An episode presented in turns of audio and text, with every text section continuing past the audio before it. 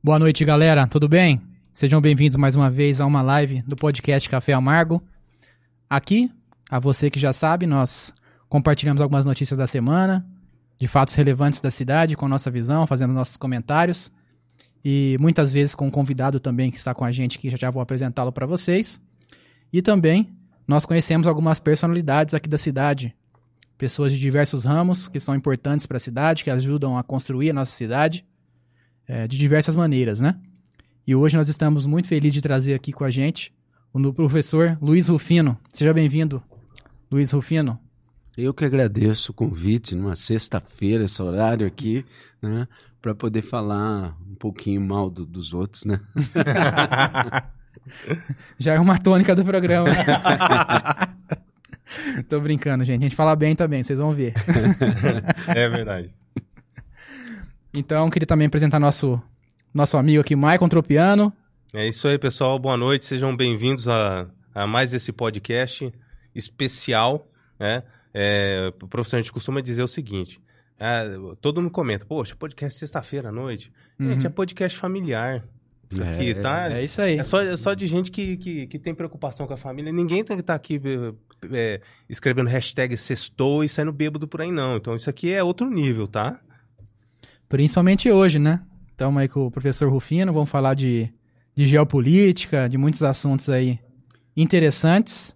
Coisa de gente grande, né? Gente grande. Espero. Bom, só passando aqui um panorama rápido, um panorama geral sobre as notícias que vão comentar depois, para quem é, quiser ouvir depois, né, para já estar tá ciente.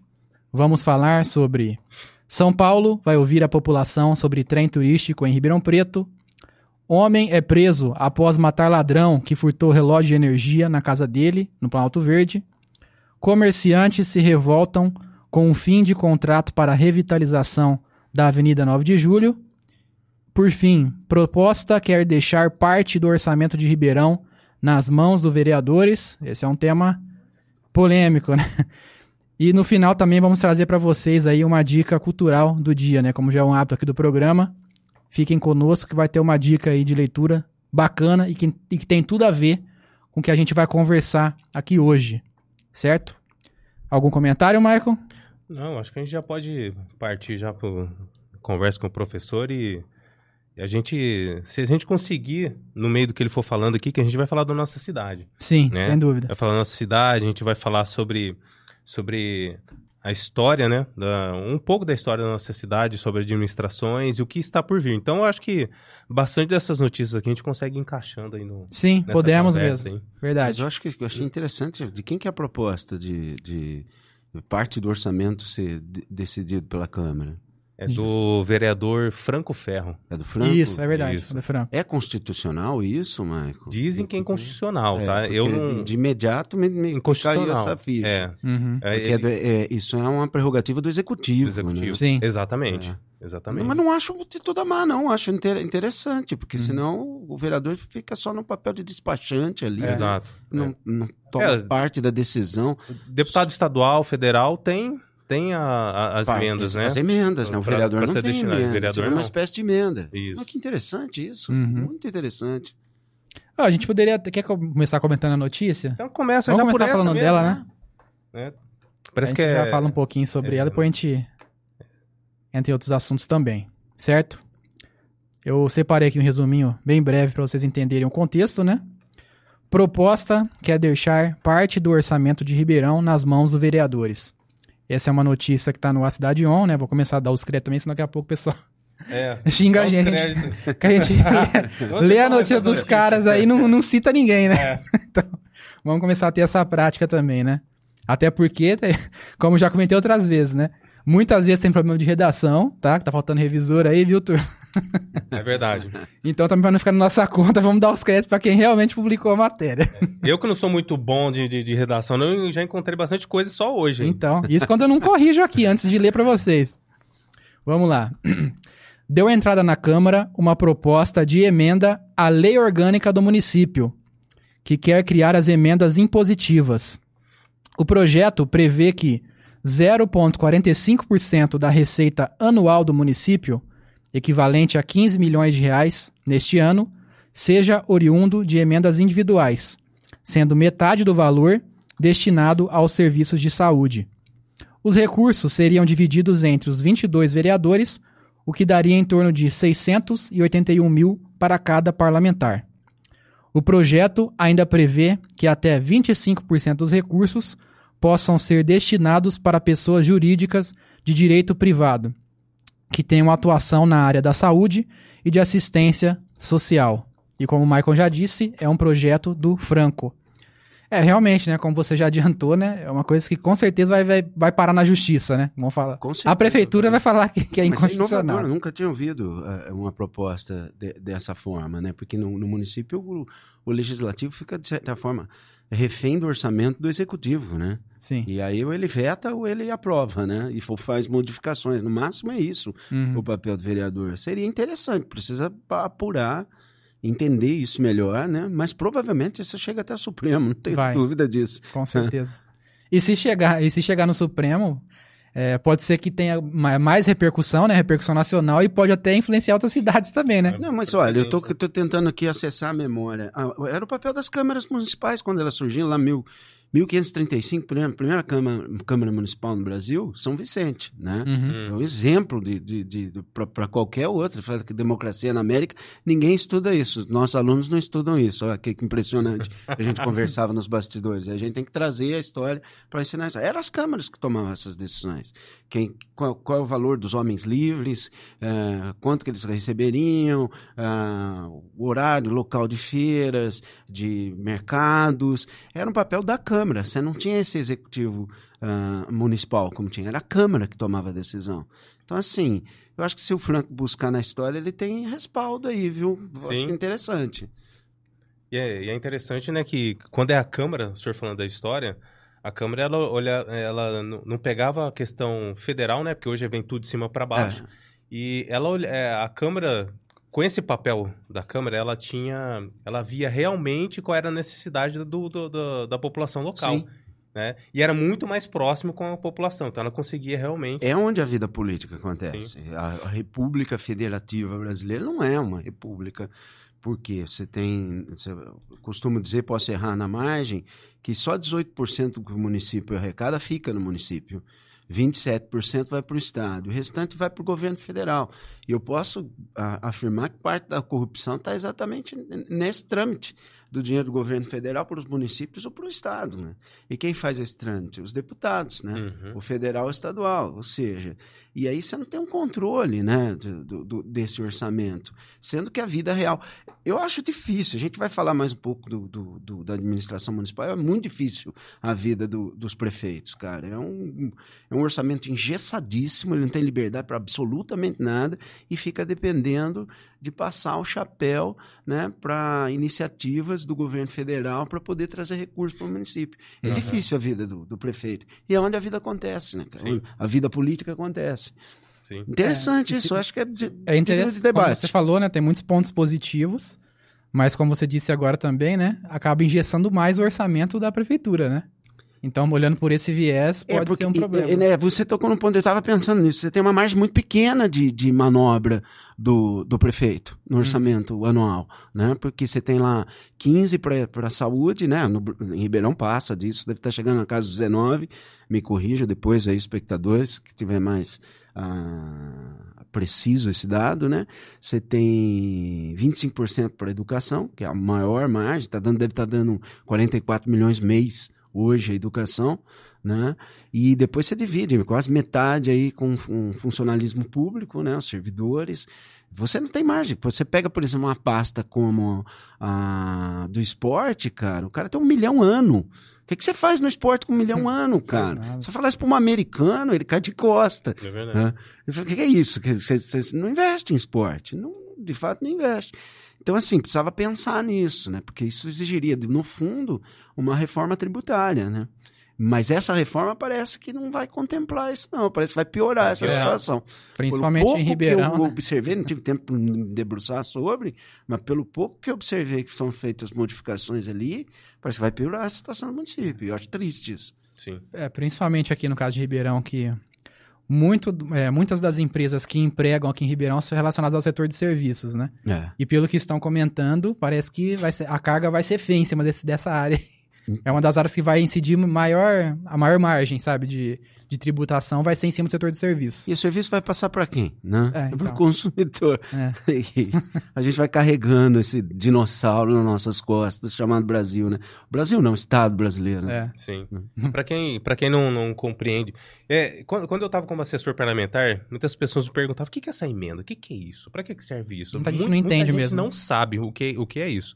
Não sabe. Por exemplo, um, um deputado estadual, até 2022, ele tinha, se não me engano, 8 milhões por ano para distribuir no estado de São Paulo, nas regiões que, normalmente, quando o deputado é, é de uma região, ele costuma destinar a, a maior parte da verba para a região de- do, do deputado, né? Onde ali o seu.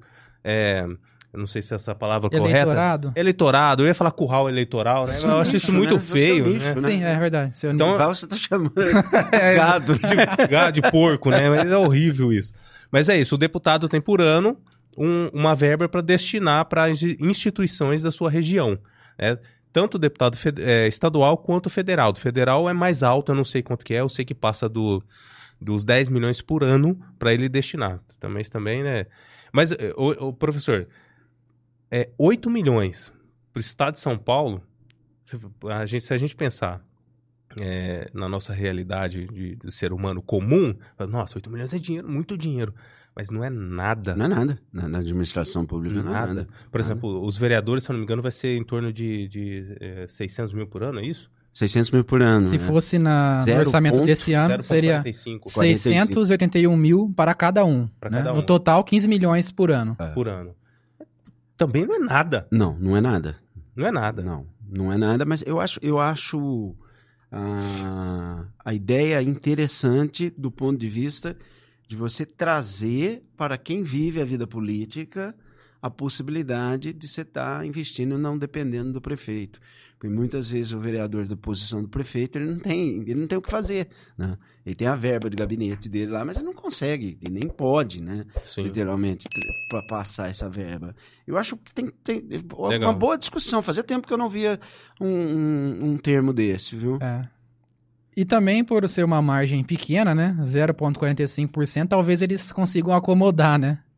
Eu A gente falou difícil. sobre- sobre- a gente falou Nogueira, sobre se o Nogueira ver a gente, ele, ele, É, que não vai Nogueira, concordar, nem se for- Darcy, o- o- Nem se fosse 0001, ele ia falar falar que não. né? se ninguém quer abrir mão do bolso, né? É. Mas vamos ver, né? O É. que vai virar isso daí. Ô, professor, a gente já entrou aqui nos temas da cidade, mas é, para quem não conhece o senhor, o senhor nasceu em Ribeirão, não nasceu em Não, Ribeirão? eu sou- Onde o professor Luiz Rufino mora? Eu costumo fa- fazer essa brincadeira, né? Tá. Como ele vive, como- o que, que ele come. Boa. Vamos lá, Maico. Na verdade, eu nasci na cidade de Limeira, sou filho da dona Nadir e do seu Luiz Rufino, né? Meu pai é marceneiro, minha mãe trabalhou na antiga empresa Prada, de chapéu e, e sapatos, tá lá. Hoje é a prefeitura de Limeira, para quem não sabe, é um daqueles prédios estilo é, inglês, maravilhoso, né? Fui, fiz a creche na frente é, da Prada, era da própria indústria Prada, né? Chamada Iris Della Anchieta, foi uma creche que, assim, é, povoa a minha memória até hoje. E o que eu venho de família muito humilde, né? E o que me tirou, o que me despertou para o mundo foi a natação. Com seis anos, a, a minha avó descobriu uma escola municipal e eu aprendi a nadar e dali em diante eu, aquilo abriu a porta para o mundo. Eu Hum. descobri que existia universidade, sabe? descobri que existia curso de educação física, fisioterapia, e dali eu fui exatamente para. Comecei a trabalhar muito cedo, trabalhei com 14 anos de idade no cartório de registro de imóveis da minha cidade. Né? Hoje eu volto para minha cidade, conversava isso com o Leonildo, né? É, as cidades perderam, na verdade, a, a sua permanência, né? Hoje eu volto para minha cidade e me sinto estranho. Eu acho que só sobrou a Prada, que hoje é a prefeitura, e a creche que está lá na frente. E os dois cemitérios, né? Um do lado do outro. Lá tem uma rua, né? tem a Avenida Saudade, tem uma, uma, uma outra rua que eu não me lembro o nome, passa entre os dois principais cemitérios da cidade. Então, quando a gente era jovem, ia num clube chamado Grande São João, onde eu jogava futebol, sou um apaixonado por futebol. Eu dividia entre a natação e o futebol. O técnico de natação não deixava a gente jogar futebol, que se machucava. Futebol é violento, né? É violento pra caramba, é esporte radical. é verdade. Mas é mesmo. Aí eu passava entre os dois cemitérios, aquilo dava um medo, você imagina, naquela época eu ia em baile, né? Eu nasci no ano de 72, tenho 51 anos, E assim, o primeiro curso que eu fui fazer, que eu tentei fazer, foi de jornalismo, por incrível que pareça. Hoje eu tenho MTB, né? Fiz dois anos na Unimep, que era vizinha ali da cidade de Limeira, né? Que é Piracicaba, uma cidade linda, para quem não conhece, vale a pena, das cidades mais lindas do interior de São Paulo, tá? Por conta da, da, da sinuovis, sinuovisidade do rio Piracicaba, da tradição, dos ar, or, né? De Piracicaba, do Uhum. sotaque piracicabano. Ah, Dali eu fui fazer, não, não concluí, fiz um semestre e por influência de um técnico de natação eu fui fazer fisioterapia na PUC em Campinas. né? Fiz dois anos de fisioterapia na PUC de Campinas e larguei o curso para ódio da minha mãe que quase me matou, né? Você imagina o quanto custa um curso de fisioterapia na PUC de Campinas. E dali em diante deu um estalo em mim sobre ciências sociais. Eu gostava muito de política. E tinha no cursinho alguns professores, principalmente professor de geopolítica, que me deu um. Tinha um professor de filosofia e um professor de geopolítica, que me deu um estalo, né? Aí eu peguei minha mãe e falou assim, ó, você largar, não vou pagar mais nada para você, você vai estudar sozinho. E eu, como um bom aluno, que eu fui a vida inteira, peguei as apostilas que eu tinha velha lá, não tinha YouTube, não tinha rede social, gente. Né? Isso é década de 80, tá? Final da década de 80. Peguei as apostilas, eu tinha um pouco mais de dificuldade em química, mas eu tinha um amigo, um cunhado na época, que era professor de química, tinha feito química na Unesp, e pá, pá, falei, vou prestar, prestei as três, Unesp, USP, Unicamp, eu fiquei na, na lista de espera na Unicamp, passei, mas eu não queria viajar de Limeira para Campinas todos os dias, como eu já fazia, eu queria viver a vida universitária, né? E aí eu passei na Unesp. Quando passei na Unesp Araraquara, fui cursar Ciências Sociais na Unesp Araraquara. Passei os quatro anos lá, dando aula de natação. Eu fui professor de natação durante muito tempo na minha vida. Me mantive na faculdade, bolsista tal. E das ciências sociais eu cansei, cansei da, da linguagem sociológica. Eu vou fazer uma provocação aqui, nem sei se sociologia é ciência, tá? Já paguei caro por essa afirmação, é. Eu acho que essa é uma discussão que tinha que ter. Nossa, me tiraram do grupo dos formandos de sociologia, porque eu falei isso, né? E aí eu fui para filosofia. Né? Quando é, eu me, me, despertou a filosofia, eu dava aula, já, já tinha deixado, já estava formado, já não dava mais aula de natação, eu dava aula, meu primeiro emprego foi no Coque de Piracicaba, né? Depois eu fui uh, empregado pelo Objetivo, dei aula em Rio Claro, dei aula americana, dei aula em Pirassununga, dei aula em Leme, dei aula em Ribeirão, foi assim que eu cheguei em Ribeirão, dando aula no cursinho, eu era professor de geografia, mas eu despertei numa época que ninguém me falava em filosofia ou sociologia. E o cursinho de Rio Claro, eu conheci a coordenadora, ela me fez uma proposta. Você não topa? Eu falei, topa. Eu falei, o que, que eu sei de, de, filosofia? Lembrei das minhas aulas de faculdade, não sabia nada. O professor era um chato, galocha, não tinha me despertado. Eu lembrei das aulas do cursinho. Aí eu peguei comprei um dicionário de filosofia, né, do italiano, né, em, em Piracicaba, no shopping de Piracicaba, e eu devorei aquilo, cara. Devorei para dar aula aquilo, né? E a partir dali não teve mais volta, né? Teve, tem uma passagem que muita gente vai desligar agora, porque eu vou falar, que foi em 2001, quando eu conheço minha esposa. Minha esposa, é, vocês me interrompam, por favor, porque eu não paro de falar. lá. Minha esposa dirigia UTI de Limeira, meu pai tinha tido um infarto, foi para UTI em Limeira, e eu vi aquela morena linda, falei, pô, vou casar com ela, né? Literalmente foi desse jeito. E, nós, no, no, e ela tinha uma amiga, de, que ela formada, formada aqui pela USP, né, enfermagem, que era a Renata Ruiva. A Renata, naquela época, era casado, casada com o, o Luiz Nassif, do 247. Não sei se você conhece essa história, Marco. Luiz Nassif 247 é um blog hoje. Ah, sim. Ah, tá, tá. O Luiz era diretor da Folha de São Paulo naquela época. E aí, a Renata, eu era, eu era nitiniano, cara. Eu, eu, não tenho medo de falar isso, não. Eu não gostava da sociologia, achava aqueles caras chato pra caramba, e eu, eu lia muito Nietzsche. Né? E um dia, conhecendo, antes de casar, conheci a Renata, falou, pô, preciso, preciso te apresentar um cara que frequenta a minha casa. Falei, quem que é? Ah, um tal de Olavo de Carvalho. pois lá foi eu, em 2001, em setembro de 2001, eu casei em novembro de 2001, para casa do Luiz Nassif, porque o Luiz é músico, pouca, pouca gente sabe. O Olavo, isso, diga de passagem, o Olavo não era amigo do Luiz, o Olavo era amigo da Renata, Hum. tá? certo?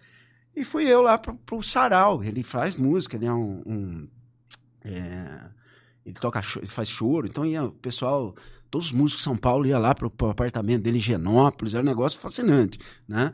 Para um menino, pô.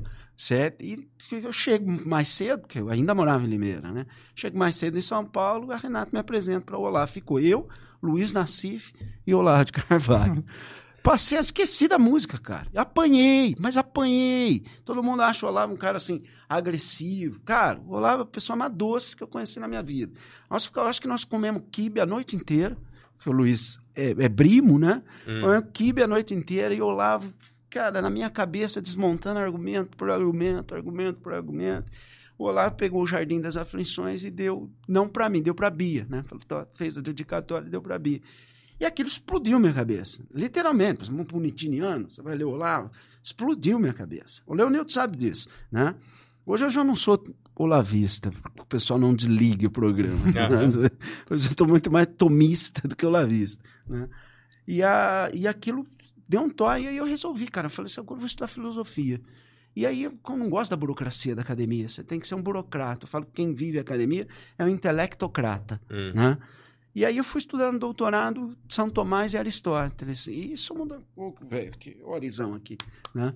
O Ari. Eu aí mudou minha vida, cara, literalmente. E eu voltei para a igreja, porque eu era um não era nem ateu, eu era um niilista, que é mais difícil de ser, acho que é impossível de ser niilista, né? Porque o niilista não acredita nem em Deus, nem na humanidade, nem nada, né? Eu já tinha esgotado o niilismo, como se fala em filosofia.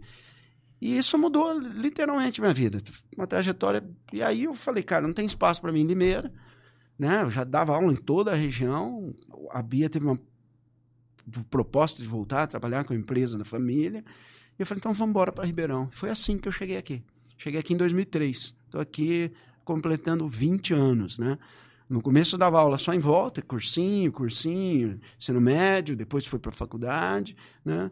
E depois teve a, a- a minha participação política, mas eu vou deixar vocês perguntar, porque senão eu só falo.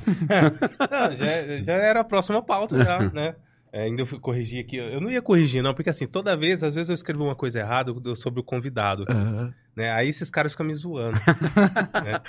Aí, aquela mensagem que eu mandei pro senhor lá, eu não, nem prestei atenção nela. Você falou, não, não é esse nome aí, não é essa gestão que eu. Que eu Ah, tá. É outra. Eu falei, nossa, eu vou deixar isso aqui de propósito. Ah, Com essa de agora, ninguém quer se associar, né? Não, Senão vai achar que ele vai interditar o estúdio aqui. é, não, não, ele vai colocar uma obra aqui em frente. Não, mas essa minha, relação com o Nogueira é ótima, não tem problemas. O Nogueira, é, junto com a Darcy, acho que foram os dois únicos políticos que me ouviram, literalmente, né? Isso eu não posso negar. É, contar pro povo, na verdade, que na pauta eles tinham colocado que tinha participado da gestão Nogueira. Isso, Não, isso. Eu nunca participei da gestão Nogueira. Acontece o seguinte, lá em 2006, eu nunca gostei da, da, da ciência política. Não é na minha área, não- nunca. Mas às vezes é levado, é meio que vocacionado, eu acredito Hum. nisso. Tem gente que não gosta disso, mas eu acho que, que, a, que a vida tem dessas coisas. E a TV Clube, na época, que o saudoso Roberto Ribeiro, né, o âncora da TV Clu- Clube, e Golfeto, que era um, Golfeto era um, um, um erudito, eu acho que a definição do Golfeto era essa. E me convidaram para fazer participação comentário sobre política. Falei, "Pô, comentário sobre política? Caramba, cara. Falei, vamos lá, vai. E a prefeita era a Darcy. E aí eu acho que os caras gostaram, eu comecei a entrar assim, três vezes por semana ao vivo. Depois ao vivo. Lembra a primeira participação minha naquela época? Você levava um tanque de guerra para fazer uma transmissão ao vivo. Olha o que nós estamos fazendo aqui. né? É um tanque de guerra eu lá no, no novo mercado municipal, terno e gravata, suando igual uma marmita quente, cara. e, cara, sendo entrevistado pelo Golfeto, pelo Roberto, poxa, na comunicação, né? E aquilo foi, foi, foi aparecendo, foi, eu cheguei, eu acho que ao patamar de inimigo número um da Darcy, né? Porque eu não tinha filiação partidária, eu era independente, fala, falava por mim mesmo, né? E todo mundo fala assim: cadê a capivara do cara? Capivara, capivara, cara, um mero professor, não tinha capivara nenhuma. Como falam hoje em dia, era um outsider, né? É um outsider, exatamente. Aí eu falei, cara, preciso tirar algum proveito dessa porcaria, que só falo aqui, não ganho dinheiro nenhum, ninguém me paga pra nada. assim, cara, eu acho que eu vou estudar um pouco de prática política, porque ciência política é muito teoria. Embora a política seja da razão prática, é, na academia você aprende só os teóricos, né? Eu falei, cara, e a vida política, ela, é, é- ela tem outra, o poder é, ele tem outras, outros labirintos que eu não conhecia. falei, cara, eu vou usar, eu vou fazer um curso de marketing político. Eu procurei o Manhanelli, o Carlos, né, que era o presidente da Associação Brasileira dos Consultores Políticos, e eu, na, na minha arrogância infantil, falei assim, ah, abri uma filial em Ribeirão, tal. Ele falou assim, como que você vai vender? Tinha eu, um ex-sócio, professor Pacano, saudoso professor Pacano. É... E ele, eu fui tentar vender para ele, obviamente, nunca fui bem de vender nada, né? ele falou: vem cá, cara, você vai fazer meu curso, você vai aprender isso, isso, isso, isso, isso. isso. E fiz. Montei a empresa, montei a Civitas de construir a política. A Civitas existe até hoje, né? E aí eu falei, comecei a dar assessoria para campanhas, campanhas, né? E aí a grande campanha que eu fiz, que eu estava dentro, foi, vão me matar agora por conta disso, né? Em 2012 eu auxiliei o Gandini na campanha para o Partido dos Trabalhadores. Se você fosse ver minha dissertação de mestrado, em 2004, eu já criticava o PT e já, já previa o que ia acontecer. Então eu torcia para que ninguém descobrisse a minha dissertação, mas ninguém lê dissertação de mestrado, eu estava sossegado. eu estava ali, o que, que eu queria para vocês entenderem? Eu queria mergulhar na prática, eu queria saber, então, tá, tudo bem. Eu fiz isso, eu só li livro. Eu vivi isso. Ah, vivi política universitária. Mas eu não vivi uma campanha municipal. Eu falei assim, cara, isso vai ser uma experiência sem tamanho. Eu vou entrar no labirinto do Minotauro. A política é o grande. Bertrand Giovanni fala. A imagem da política é um labirinto com o Minotauro lá dentro. E aí eu falei, cara, eu vou viver. Vivi essa campanha e foi um negócio assim estarrecedor. Nunca mais a minha vida foi, foi a mesma, literalmente. No final disso, eu estava desempregado, sem receber nada. Né? Eu não posso falar palavrão, porque senão utilizariam palavrão aqui. O né? que, que aconteceu? A Dar, sabendo que o inimigo dela, ela não sabia o que estava acontecendo, mas ela pegou e vem e faz uma proposta. A proposta mais maluca, inimaginável que eu podia receber. Escuta, eu te dou a chefia do meu gabinete. Hã? Eu falei, cara, mas só, uma, cara, só falo mal de você. e eu fui parar, e aquela situação entre a minha honra e a minha família, vai-se a honra, né? e eu fui trabalhar com a Darcy na chefia do gabinete. Pô, você queria ter. É aquela coisa, cuidado que você pede para Deus, hein? Que ele vai te dar mais do que você pode imaginar. E aí você vai ter que se virar com isso. E eu passei ali, eu acho que foram os piores seis meses da minha vida, porque todos eram os meus inimigos. E a Darcy, a Darcy é um animal político. Isso é um elogio, hein, Darcy? A Darcy é um animal dos poucos que eu vi. E a Darcy mandou todos os meus subordinados me judiar. A mãe da Darcy chegou a botar meu nome na geladeira lá, para fazer uruca mesmo, uhum. o cara. E depois eu fui ganhando espaço, ganhando espaço, ganhando espaço. Fiquei dois anos, né? Da história. Mas, mas, você conseguiu enxergar o porquê que ela, que ela colocou você como chefia do gabinete então, dela? Então, existe, existe uma máxima em política que o seu inimigo trabalha melhor para você do que o seu amigo, né? Seu amigo. Não queira ter seu amigo como inimigo, porque ele sabe todos os seus defeitos, né? E eu acho que a, a Darcy instintivamente, cara. É instintivo mesmo? É ou ela tinha alguém, um, um, mentor por trás? Não, é instintivo. Isso era da cabeça da Darcy. Tanto que, cara, isso deu uma polêmica, porque o Walter era presidente da Câmara na época. O Walter chegou numa ligação a falar que ele nunca mais pisaria no, no, no no gabinete, né? No salão rosa que antecedia a sala da Darcy. Tem, vou contar, agora pode, né? A história a, a, apazigua as, as coisas, né? A gente brincava, então assim, é, o, o, Walter só ia lá quando eu não estava, mas ele não sabia, eu estava atrás da cortina. e a gente ria quando ele saía de lá, porque a cortina do palácio é enorme, né? Então você podia ficar ali, igual o Polônia atrás lá no Shakespeare, para quem conhece só, só que sorte que ele não me deu espadada. Mas enfim, então tinha disso. E aí, cara, aí depois de seis meses eu fui, fui conquistando o espaço, mas era muito difícil. Eu cheguei com gás, assim como diria, largada de leão, chegada de cão. Né? Eu achei que eu ia fazer grandes coisas e você descobre que hum, o, o, sistema é bruto, cara. Você fica perdido dentro do labirinto. Eu considero, ainda que eu fiz muita coisa, fui presidente da, da, da do acompanhamento do contrato do transporte coletivo, né? Foi alguns ali que foram me pensando alguns secretários que entenderam o que eu queria, que foram me pensando e foram me dando liberdade para tentar fazer um trabalho dentro daquilo. Mas aquilo é assustador. É olhar para o Minotauro cara a cara. O, o, poder é algo assustador. Foi a primeira experiência real de poder. Porque o chefe de gabinete, ele queira ou não, ele é o prefeito, ele é a voz do prefeito.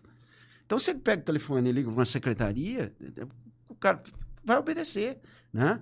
Então, ou não. Então, sim, assim, eu acho que ainda vou escrever sobre esse período. Foi um período assustador. E nesse tempo eu falei, eu cansei das traições na, na, na educação. Eu me lembro que eu falei para a Margarete, coordenadora do Seibinho, gosto muito da Margarete, uma das melhores coordenadoras que eu já tive. Eu falei assim: eu estou deixando a educação porque. Uh, e indo para a política, porque na política eu sei que você é traído. Não é novidade. Agora, na educação, os professores se posam como éticos e traem mais do que os políticos. Eu lembro que eu tinha. Essa frase me arrepia até hoje. E aí, desígnios de Deus, né? Explode essa evangélica, né? É, e como eu não tinha nenhum envolvimento com a Secretaria da Educação, naquela época o grupo que estava. Ah, quando explodiu, você estava na Secretaria da, da Educação? Estava como chefe de gabinete. Ah, tá. Cinco horas da manhã, toco o telefone na minha casa, né? Tem sempre um jornalista de plantão na redação do Palácio. Acho que não me lembro o nome dela. Rufino, a Polícia Federal está aqui, entrou na sala de tal, entrou na sala da Darcy, você precisa vir para cá. Falei assim, liga para fulana, fulana tem a chave, vai abrindo as portas que eu estou indo para aí. A polícia foi cirúrgica. Sabia o que ela queria, onde, queria, onde ela foi. Né? Dali, eu falei, cara, olha que situação. Você vai ver, esses cabelos brancos eu ganhei nessa, nessa época. Né? E você pode ver, nenhum dos meus subordinados, nenhum há nada, nenhuma página, nenhuma linha, absolutamente nada na Polícia Federal. Teve um, acho que é a palavra forte, né? Mas teve um desgraçado do jornalista comprado por seis vereadores da época, e não tinha condições de provar isso, que ele botou como manchete na, na no antigo jornal impresso A Cidade, já que nós uhum. estamos na cidade, que eu e aí o que aconteceu? Me mandaram para a Secretaria da Educação, era o, o epicentro do, do furacão. Os três meses que eu passei na, na, na secretaria foi assim. Assim, eu nunca vivi algo tão intenso, nenhuma campanha de todas as que eu fiz, eu vivi uma experiência tão intensa. Mas eu precisava, porque há uma diferença muito grande do agente e do cientista. Eu nunca quis ser agente. A Darcy sempre falava assim: você é um político frustrado, que você queria ser político. Eu não esqueci disso, Darcy. Tá? E eu nunca quis ser político. Eu queria entender. Então, por isso eu não queria um grande cargo. Mas eu queria entender como é que era o funcionamento da Casa de Máquinas. Uhum. E ali eu vi o funcionamento. Eu vi cada coisa que tem que escrever algum livro algum dia, quando passar mais o tempo, quando a poeira baixar contar um pouco do que eu vi ali dentro. Então, Mas será que a poeira vai baixar? Porque parece que. que eu acho que vai de levantar novo. de novo, Maicon. Pelo que eu tô vendo, vai levantar de novo. Eu acho que vai levantar e muito. Acho que eu nem posso falar sobre isso. Eu, eu a cavalaria vai... tá chegando, né? Por isso que a poeira tá levantando. É. Eu acho que isso vai. Pa... Olha só, vai pautar as próximas eleições. Vamos lá. O candidato do Nogueira, como a gente pode dizer, o Gobi. Gobi. O Gobi era secretário do meio ambiente na época. Não estou duvidando da capacidade. Trabalhei Sim. com o Gobi, eu acho uma pessoa excelente e um administrador excelente. Não tem nada para dizer do Gobi. Já trabalhei, inclusive, a mãe dele foi minha coordenadora. Tá? Mas eu estou dizendo das circunstâncias. Por favor, que me entendam. Não estou denegrindo a imagem de ninguém, muito pelo contrário.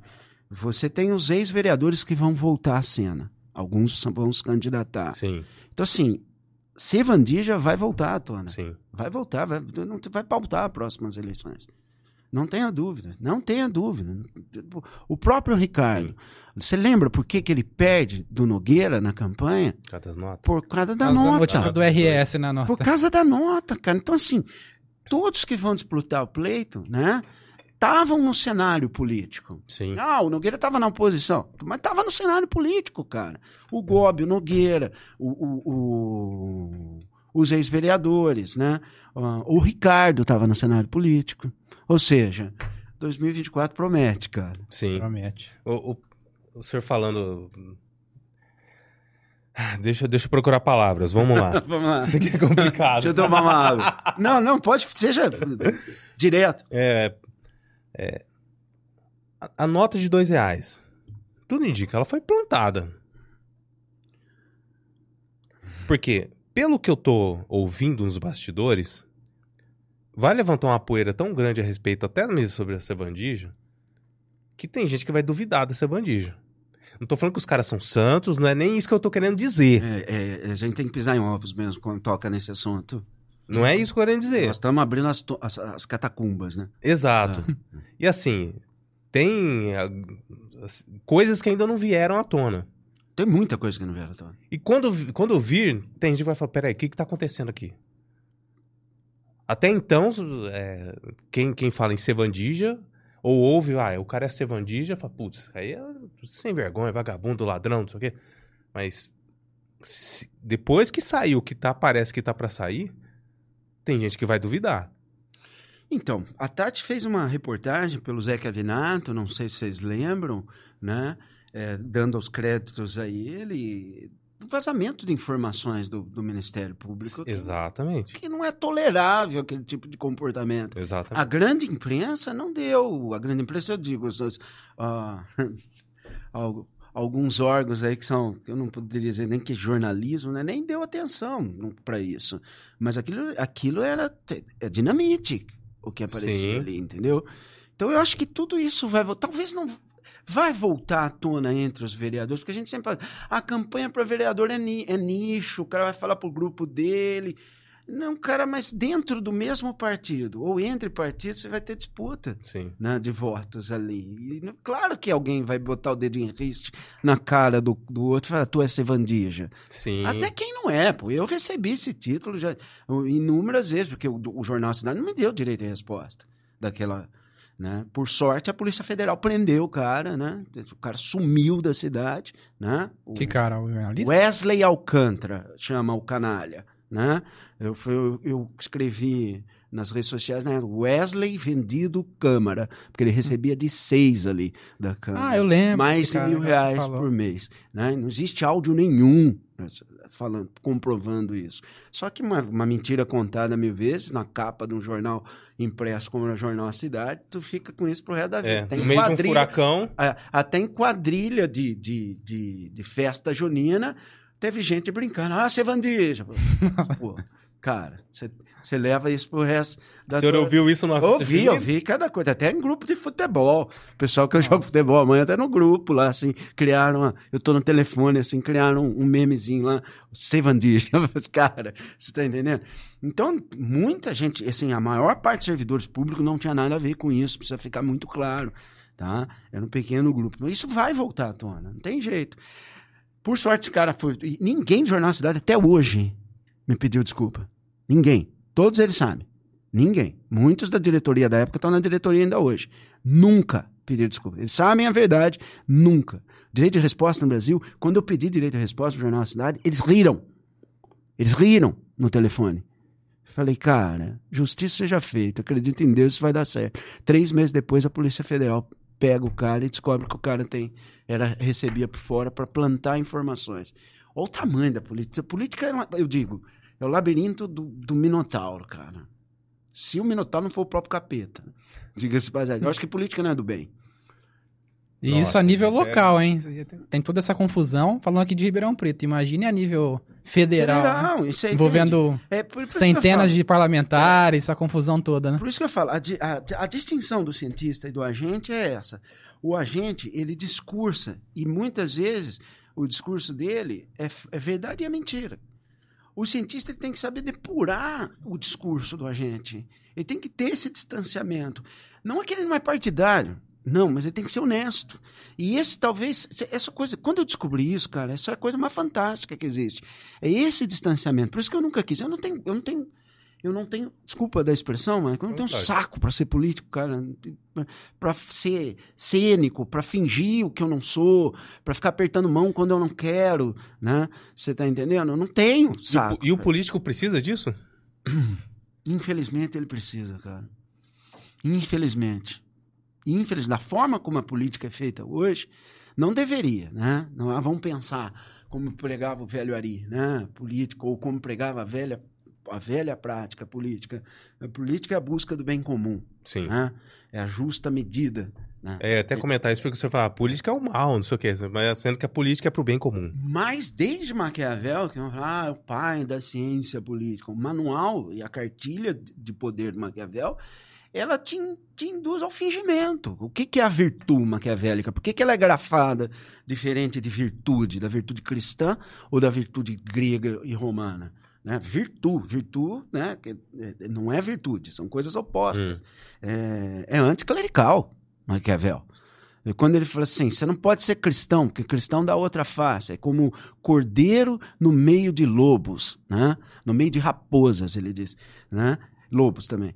É, o que, que tem que ser o político a partir da prática política maquiavélica? Ele tem que ser, fala que isso é realismo, né? Ele tem que ser um fingidor, ele tem que ser flexível, tem que ser, se ele não é bom, ele tem que fingir ser bom. Se ele não é mau, ele tem que fingir ser mau. Então, assim, tudo induz a queda na política. Por isso que eu falo, é passar pelo inferno. Então pede aí para Virgílio te ajudar no caminho do inferno, né? Reza muito para quem pretende entrar para a política. Ainda bem que eu vivi essa experiência, rezei muito, né? Para passar por ela e posso te dizer hoje com certeza que eu saí com um único ângulo que é o, que é o, que é o vertical, né? não cair nas tentações, porque as tentações são inúmeras, inúmeras, inúmeras. É, literalmente é isso. Então é difícil você fazer essa trajetória e ter esse discernimento. Por isso que eu quero ser cientista, eu quero distanciamento. Ainda que em determinado momento eu possa ser agente. Isso não me impede de ser agente, desde que eu busque, que eu garanta essa honestidade. Aqui no Brasil eu falo em neutralidade. Isso não existe. Neutro é algo que não tem vida, que não tem gosto, que não tem sentimento. Você sempre tem partido. Né? Mas você tem que ser honesto, literalmente honesto. Por exemplo, quando eu comecei, nos dois últimos anos finais do Bolsonaro, a criticar publicamente o Bolsonaro, eu virei um petista. Ah, isso aí foi geral. É, cara, Foi com todos. é, Foi geral. E até, o- Até o professor Olavo, né, que ele mencionou, né, no finalzinho. Foi, morrer. teve, um Ele fez, uma, desagravo, fez umas críticas desagravo do duras. próprio presidente para ele, né? Foi. É, ele revelou a sua verdadeira face É. comunista. Sabia que você era comunista. tá falando mal do Bolsonaro e do bolsonarismo. Você é comunista. E até men- rapidamente mencionando aí so- sobre o Olavo, agora mencionou também sobre a obra de Maquiavel. Pra quem não conhece, tem um livro curto do Olavo, né? Maquiavel ou a Confusão Demoníaca. É uma transcrição de um curso que ele deu anos atrás, fazendo essa análise aí de por que, que a obra de Maquiavel é, tem esse viés que o professor acabou de explicar pra gente aqui brevemente, né? Quem quiser saber um pouco mais. É, no Brasil ele parece assim, a máxima da, da ciência política. É. Por que que na Inglaterra o, pecha apeli- mesmo. o apelido dele é Old Nick, o velho diabo? Né? Uhum. Ma- Maquiavel, isso é pra criança, o Old Nick, né? Velho diabo, pô. É o velho diabo, cara. Não, você não pode só enxergar. é, aqui, aqui, cara, o Brasil precisa ser profundamente estudado. Aqui a ignorância reina. É, uma- é uma- assustador. E a academia acha que sabe alguma coisa. Nós tava na pauta a gente falar do. do, do, do, do- ah, do Dugin, né? Alexander Dugin. Ah. Cara, ninguém nem sabia na academia quem era Alexander Dugin, cara. Antes da, da invasão da Ucrânia. Uhum. Aí explodiram o carro que era dele, mataram a filha dele. Ninguém sabia, cara. Olha o tamanho da confusão. Sim. Essa a academia que ela vive num jardim de Epicuro, isolada, um agradando o outro nos seus prazeres ali, né? Então eu cito o professor tal, aí ele fica honrado porque eu citei, aí eu pego dinheiro público, vou passear na Europa, principalmente nas ciências humanas, né? Produzo um paper que ninguém nunca vai ler, né? É o próprio jardim de Epicuro, cara. E aí esses autores que são citados no Brasil, você vê, não tem citação nenhuma fora do Brasil, né? Absolutamente nenhuma. Tem relevância Na área nenhuma. de humanas, então, isso aqui esquece. Chega da dor, né? É, com relação ao. Você mencionou o Dugin, né? Eu até anotei aqui pra comentar contigo, né? Você falou que se as pessoas não leem, não estudam, não se aprofundam sobre os assuntos, né?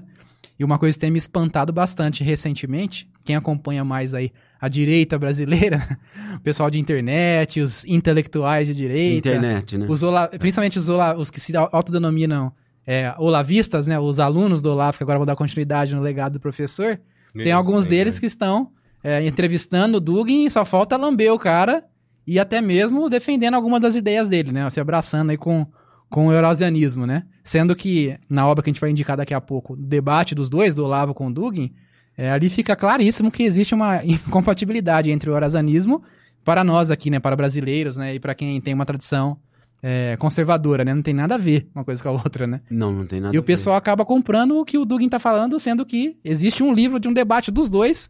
E essas pessoas que se dizem é, herdeiros do pensamento do Olavo, elas estão abraçando o que o cara fala e acreditando, né?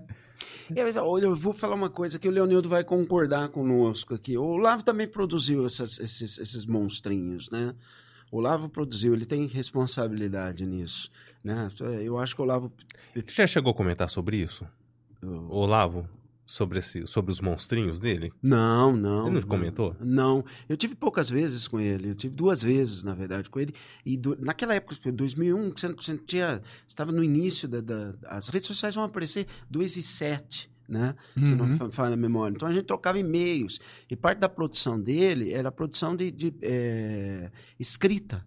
Então, eu- tu- tu- tudo que eu li dele, por exemplo, o que me chamou a atenção no caso dele, eu acho que a grande contribuição dele é o Jardim das Aflições e a teoria dos quatro discursos aristotélicos, né? que eu acho que ele teve uma intuição ali, que é uma sacada eh, ímpar, né? que foi me levar, que me levou a estudar Aristóteles. Mas assim, essa direita, essa direita é uma direita oportunista, é uma direita que, que fez o contrário do que ele falou, vai estudar. E essa direita o que viu na oportunidade da eleição de um presidente, do ressurgimento de uma direita, de alcançar cargos, né? sem estudar absolutamente nada, né? Então, é, é- é isso que eu, que, eu, que eu vejo. Mas só para situar as pessoas que não sabem. Alexander Dugin é considerado o guru do Putin, né? Só que aí é tem a distinção. Isso é discurso. Na prática, a gente não sabe. O Dugin tem lá todo um, um aparato para produção intelectual, né? Mas, na prática, o Putin faz isso? Eu não sei. Literalmente eu não sei. Você está vendo como é difícil? E como nós não temos informante, a gente tem que sempre pisar em ovos no discurso, porque o discurso necessariamente não é a verdade. Ora ele está falando a verdade, ora ele não está falando a verdade. Para quem não entende, o Dugin defende. Na verdade, nasce na Primeira Guerra Mundial o nacional-bolchevismo na Alemanha. O Dugin ele gosta dessa ideia de nacional-bolchevismo e leva isso para a Rússia, principalmente para a exaltação do nacionalismo russo. Ele e um outro companheiro dele, que eu não me lembro o nome, que está preso pelo Putin agora. e ele viu nessa oportunidade, ele fez uma salada de nacional-bolchevismo, que ele mudou para eurasianismo. Né? E aí ele juntou ali nazismo, fascismo, comunismo, antissemitismo, está tudo no mesmo pacote. Um cara que adere a isso, ele não está entendendo nada. Né? E quando ele veio no Brasil, ele deu palestra na USP, ninguém sabe disso. Né? Os intelectocratas da USP não sabem que o Dugin deu palestra na USP, com o plenário lotado, os caras de camiseta preta, estrela amare- dourada no peito, né? recebido com. Né? E e isso foi agradando. E tem mais a igreja, cató- a igreja ortodoxa ainda nessa, nessa, nessa salada. Né? Mas, assim, para o pessoal entender, a base do eurasianismo é o seguinte: são os países que são terra, que ele chama, Rússia e China. Né? E os países que são água, Estados Unidos, Inglaterra e Israel. Então, o mundo só vai voltar a ser o que ele é se os países terra eh, sedimentarem os países água. Então, essa é a ideia do eurasianismo. E, em parte, o eurasianismo trabalha com o islamismo. O islamismo ajuda eles. Né? E, em parte, o islamismo usa o euro as- é, o nome. para ajudar. Então, os dois estão pensando assim: eu vou usar esses caras, eu ganho deles lá no final. O, o outro, o Putin está Não, aliança de ocasião. usar uma aliança de ocasião. Aí, cara, você pensa assim, vamos sair do senso comum da explicação da televisão, né? Da guerra. A invasão da Ucrânia me parece parte de- desse ideal. A atitude do Hamas agora, recentemente, me parece parte desse ideal. E os dois estão caminhando junto. Literalmente junto. Você não pode dissociar os dois. Então, assim, para quem esperava tempos de paz, posso dizer que nós chega, nós não teremos tempo, durou muito pouco, né? Ilusão de pacifista, né? Vai ouvir o, o, o Imagine do John Lennon, né? Vai lá abraçar, a, ó, veste bata, fuma maconha, abraça a Lagoa Rodrigo de Freitas, o pacifista. Você não está entendendo o que está acontecendo no mundo, né? E me chamou muito a atenção o que um sheik disse, porque o Macron ele chegou a dizer na televisão que o islamismo estava rachado, que o islamismo estava deteriorando, que ali a- a- era, uma coisa péssima, sinais do, do final dessa expansão islâmica. Essa expansão islâmica nunca parou. Então, Simplesmente o Sheik falou para a entrevistadora o seguinte: é mais fácil recrutar um terrorista em Paris do que nos países islâmicos. E, é e ele fala assim: é, vocês não entenderam, vocês abriram a porta para o nosso lixo. Nós mandamos o nosso lixo para vocês. Vocês estão destruindo o Ocidente. E eu acho que o Sheik tem razão. O Ocidente está pedindo sua autodestruição há muito tempo. E, e- e aí eu volto, Maico. A proposta que você me fez do lançamento do livro. E aí a invasão é vertical, é nas ideias do Ocidente. Nas ideias do Ocidente. E aí não é só socialismo, comunismo, liberalismo entra nessa também Sim. né? Porque todo mundo fala assim, ah, é um conservador liberal. Não, cara, eu não sou liberal. Eu não sou liberal, nunca fui liberal, né? Então, assim, eu sou que eu posso me definir, eu sou católico, né? Sim. Então eu olho para os dois lados, para mim são duas faces da mesma moeda. O próprio liberalismo, você vê essa, essa, essa sede do capitalismo que tudo, tu, a a autofagia tudo e come tudo e transforma tudo em, em- em matéria. Até parece marxista falando, olha que coisa. né? É, e transforma tudo em, em mercadoria, cara. É aquilo que eu falava no começo do programa. Nada mais é perene, nada, nada mais dura. As relações não duram. Um celular dura um ano. O celular dura um ano e as pessoas estão aceitando isso, cara. Você tá entendendo? Então, peraí. O puro liberalismo não tem como dar certo. Né? Por outro lado, a estatização de tudo seria o fascismo. Né? Não- também não tem como dar certo. Então, eu acho que a gente tem que ah, voltar a viver no feudo, sabe? Plantar ali meu feijãozinho, meu arrozinho. Tô brincando, claro. Mas Sim. não, não vejo cenário de paz. E não vejo um cenário propício para os nossos filhos viverem, cara. Tô com saudade da década de 80.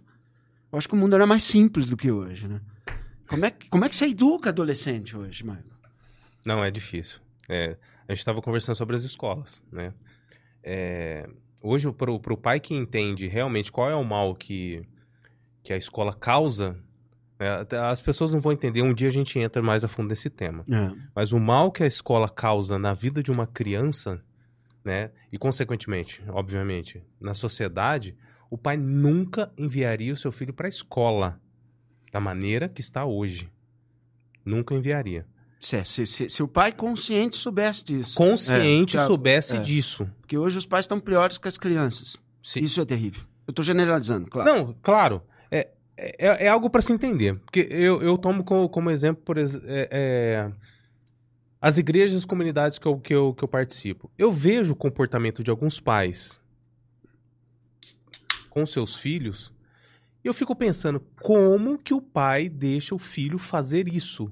Como que o pai deixa o filho se comportar dessa maneira? Como que o pai deixa o filho falar tal coisa?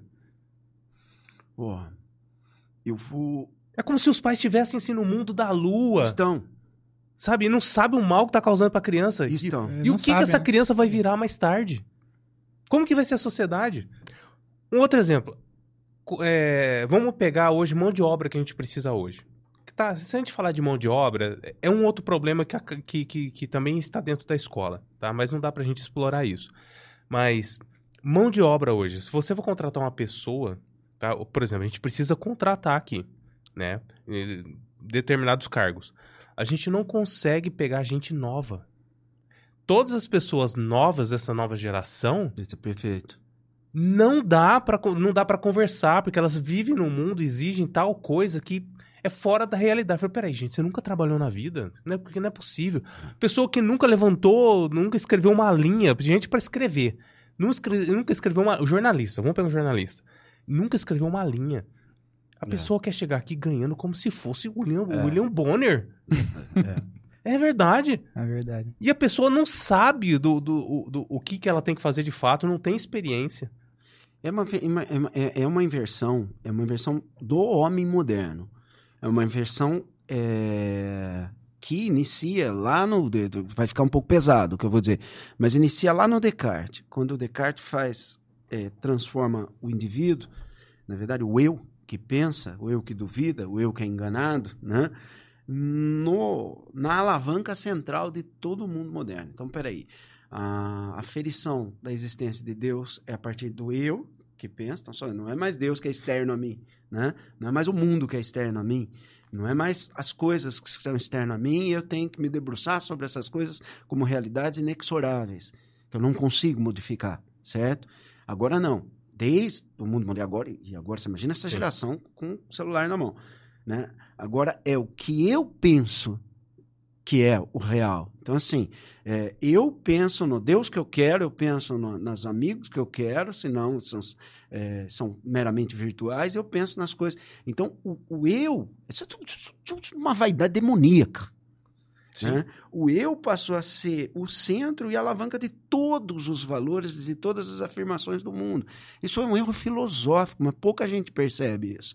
E esse erro filosófico se desdobra exatamente no comportamento humano, cara. Então, assim, é mais ou menos assim: olha, eu, eu, eu quero que a igreja aceite que eu sou homossexual e então eu tenho casar dentro da igreja. Peraí, cara, a tua opção tem que destruir um dogma de dois mil anos. Não tem dogma de dois mil anos, a gente pode discutir isso. Tá. Mas a estrutura de dois mil anos, por conta da tua vontade, então vai viver tua vida, cara. Sim. Então você, você quer mudar o mundo, você quer mudar a religião, você quer mudar as coisas por conta de você. Quer mudar a realidade à volta você dele. quer né? mudar a realidade à volta.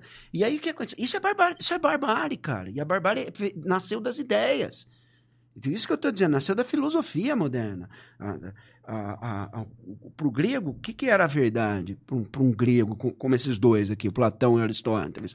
O grego é a dedicação do intelecto à coisa. Então eu estou aqui, minha cabeça está dizendo que isso aqui é um copo, todo mundo está vendo. Teu intelecto está dizendo que é um copo, teu intelecto está dizendo que é um copo. Agora não mais. Agora, para o moderno, é a projeção da minha, da minha, do meu pensamento. A gente nem sabe se isso é um copo. Ô, rapaz. Vamos falar, há 200 atrás, essa pessoa está no hospital psiquiátrico. né? Hoje é um direito. É um direito. Ô, peraí, cara. Tem algo de muito errado com o mundo. Mas de muito errado. E aí, como é que se forma a moral dos pais? Para a gente voltar à pauta e não, não, não, não aprofundar filosoficamente. Você monta com moral de cantor popular. Vai, volta lá o liberalismo. A economia capitalista. É o que vende. Então não vou ouvir pagode, sertanejo de má qualidade e funk. E funk. Tá? É isso que vende. E aí você vai discutir, mas isso é gosto. Não, Mas, não cara, não, não é gosto. Você está sendo vítima da indústria fonográfica porque isso vende, cara. E aí você dá o padrão da moral do cara. Porque, peraí, o cara não estuda filosofia, o cara não sabe história. A história está totalmente deturpada, totalmente anacrônica na escola. Anacrônica. Uhum. Totalmente anacrônico. É woke. O livro de história hoje é a, é a filosofia woke, né? Um apetite de direito, o cara que só viveu dentro da universidade, que acha que o mundo tem que se adequar a eles, né? Agora, vocês viram o caso nas três universidades, na Penn, na MIT e na Harvard, né? Não sei, quer dizer, Não, não. vocês não que viram? que é? As três reitoras foram chamadas por uma senadora republicana. E ela pegou e falou assim: fazer ofensa aos judeus é qualificado como anti- antissemitismo? Depende. Os três defenderam, depende da ocasião. Agora, se eu fizer uma ofensa ao negro, é racismo. Indiscutível. Você não presta para entrar no nosso hall de universidades da nota 10 nos Estados Unidos. Mas você pode fazer manifestação antissemita. Daí você não deu uns tapas no judeu, mas você pode falar, você pode ir lá desenhar a estrela de Davi na, na casa dele. Né? Cara, isso é patético. Peraí, que barbárie é essa? Que tipo de barbaridade é essa? Então, a gente está sendo formado, cara, ou de certa forma pelo mercado, que vem pelas redes Sim. sociais, pela televisão. Aqui no Brasil a gente tem uma camada ainda que depende da TV aberta.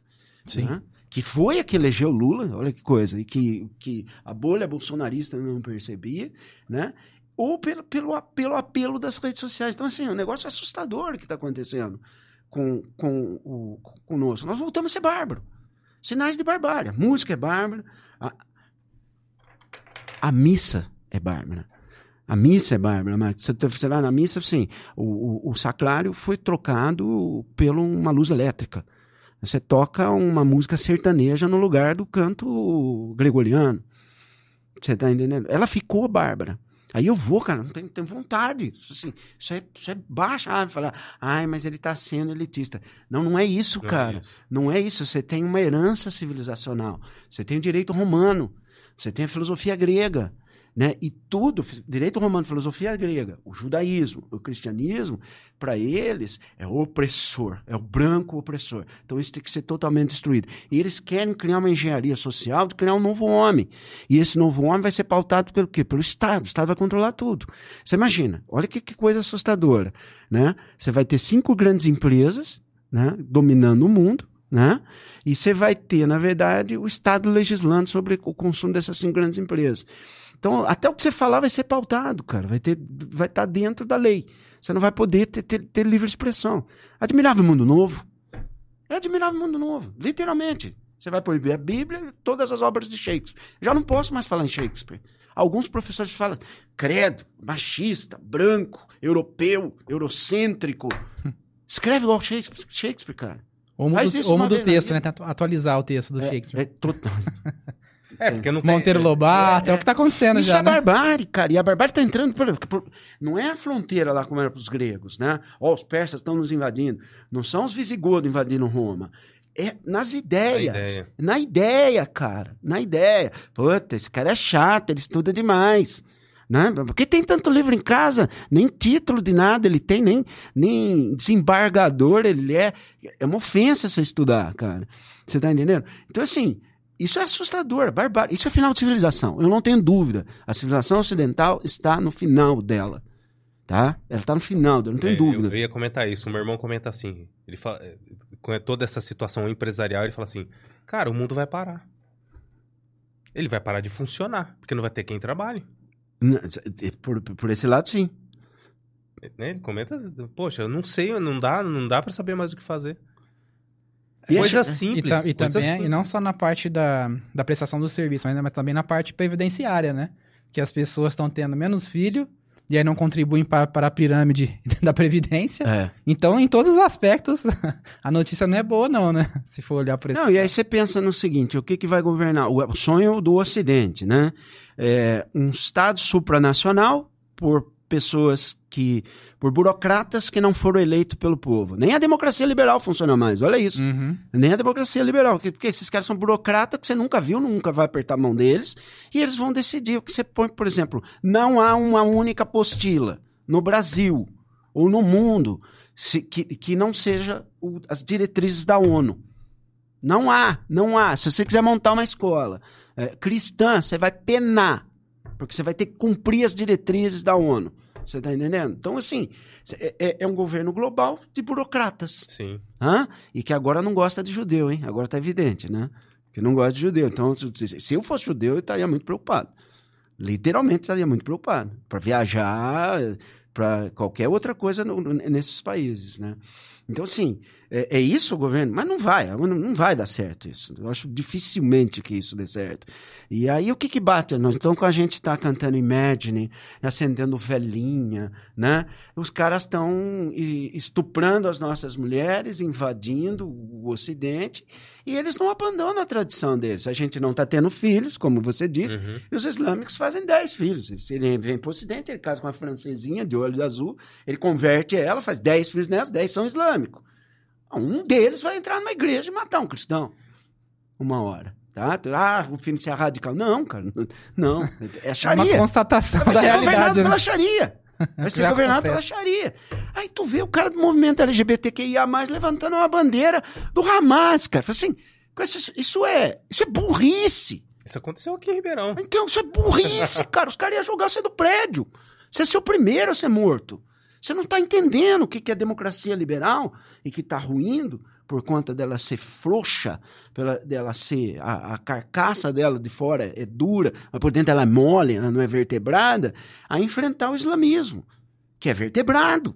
O cara tá ali, o Corão, quem já leu o Corão sabe disso. O Corão é um código civil. Ele diz o que você faz e o que você não faz. Entendeu? Então, assim, é, esse ocidental, ai, paz, um mundo sem religião, né? um mundo sem fronteiras. Né? É isso que vai acontecer, cara. Então hoje você recruta em Bruxelas, em Paris, em Londres, um terrorista com muita mais facilidade do que na, no, no, na Arábia Saudita.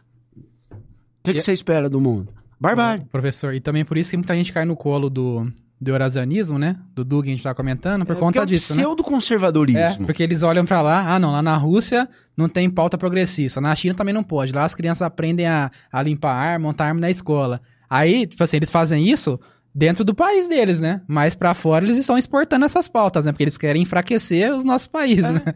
E aí o pessoal acaba aceitando a- o eurasianismo por causa disso, né? É, mas o que, que você ensina na escola hoje? Todas as apostilas, volta a dizer. E tem apostila que chega a dizer que quer ser livro. Tem uma delas, não- por questões éticas contratuais, eu não posso falar. Tem uma dessas apostilas que você não quer que você chame ela de apostila, que você quer que você chame de livro. Cara, você tem noção da engenharia social que é isso? Eu tô criando na cabeça do meu aluno com aquela apostilazinha feita por mequetrefe, de um pangaré, né? Que, que não estudou mais do que eu. Livro. Isso é abo- abolir o livro. Pô, cara, isso é admirável mundo novo. Então, não pode, eu me recuso, cara. Eu não vou chamar isso aqui de livro, mas nem que a vaca morra de tuberculose, você tá entendendo? não é aquela tussa. Então, você. E aí, o que, que é ensinado? Que nós somos patriarcalistas, que nós somos é, eurocêntricos e que nós agora devemos pedir desculpas pelo que nós fizemos, deixar os imigrantes entrarem, né? Então, você, peraí, vamos voltar a falar do Sheik. Nós mandamos a escória do islamismo para vocês. Não sou eu que estou falando, estou analisando o discurso. É esse papel de cientista político, né? Não fui, não sou, é um islâmico que disse, é um sheik que disse isso. Cara, quando que, não, a gente não vai acordar. Sabe por que a gente não vai acordar? Porque ah, o hedonismo né, vai, vai ser- já nos cega, né? O prazer, o excesso de prazer, as redes sociais, né? A vida fácil, nenhum esforço, nenhum... Escuta, cara, você perde mais tempo falando da vida de um jogador de futebol ou de um pagodeiro do que de alguém ter uma atitude heróica. Não, não pode mais ensinar heroísmo. Isso é uma coisa do patriarcado ocidental e branco. né? O que, que você tem que ensinar agora? Você tem que mudar a história completamente. Eles não estão satisfeitos em é, criar uma nova história. Eles querem apagar a história. Literalmente, apagar e contar uma outra história. Isso é chocante, cara. Isso é chocante. Eu acho que a gente nunca viveu nenhum tempo. Aí o cara fala assim que era ruim viver na Idade Média. Pô, eu vivia no feudo, certo? Eu era um servo. Eu não era mais escravo, porque eu não estou mais em Roma. Eu podia ter a minha mulher do meu lado a vida inteira, meus dez filhos a vida inteira do meu lado. Eu comia o que eu plantava e eu vivia naquela cosmovisão, tá? Minhas festas eram as festas religiosas, né? Aí inventaram que era mundo melhor ter eleição, né? Com esses candidatos horrorosos que a gente tem. Ah, mas eu voto, olha que mundo melhor. E, e, e rede social. Olha que beleza de mundo, hein? É, eu costumo falar, peraí, tá, é o seu candidato mesmo? Tá, é, tem certeza que não escolheram esses candidatos para você votar? Seja, Então, você não escolheu nada. Você não, não escolhe, não escolhe. O marketing político é horroroso, é terrível. É terrível. É que, é- é- o marketing político hoje ele produz. Eu falo para os meus alunos, ao contrário do que 99,9% dos professores de história, se você vier com camisa de partido político ou com participação política, você está fora da minha sala. Meu aluno vai se concentrar em estudar, ele não vai participar de política. A política é coisa de ratão, de coisa de, de gente perigosa, de gente grande, tá? Ainda se você quiser fazer o bem, você tem que ser gente grande para fazer o bem ali dentro, né? Porque quem, quem, a- quem é adepto à violência? Quem faz violência na política? É o jovem, cara. Você não vê o, o cara de andador quebrando a, a vitrine do McDonald's, ou da Mercedes, ou na porta do Starbucks defendendo o Hamas. Você é o jovem. Então, o jovem é bucha de canhão.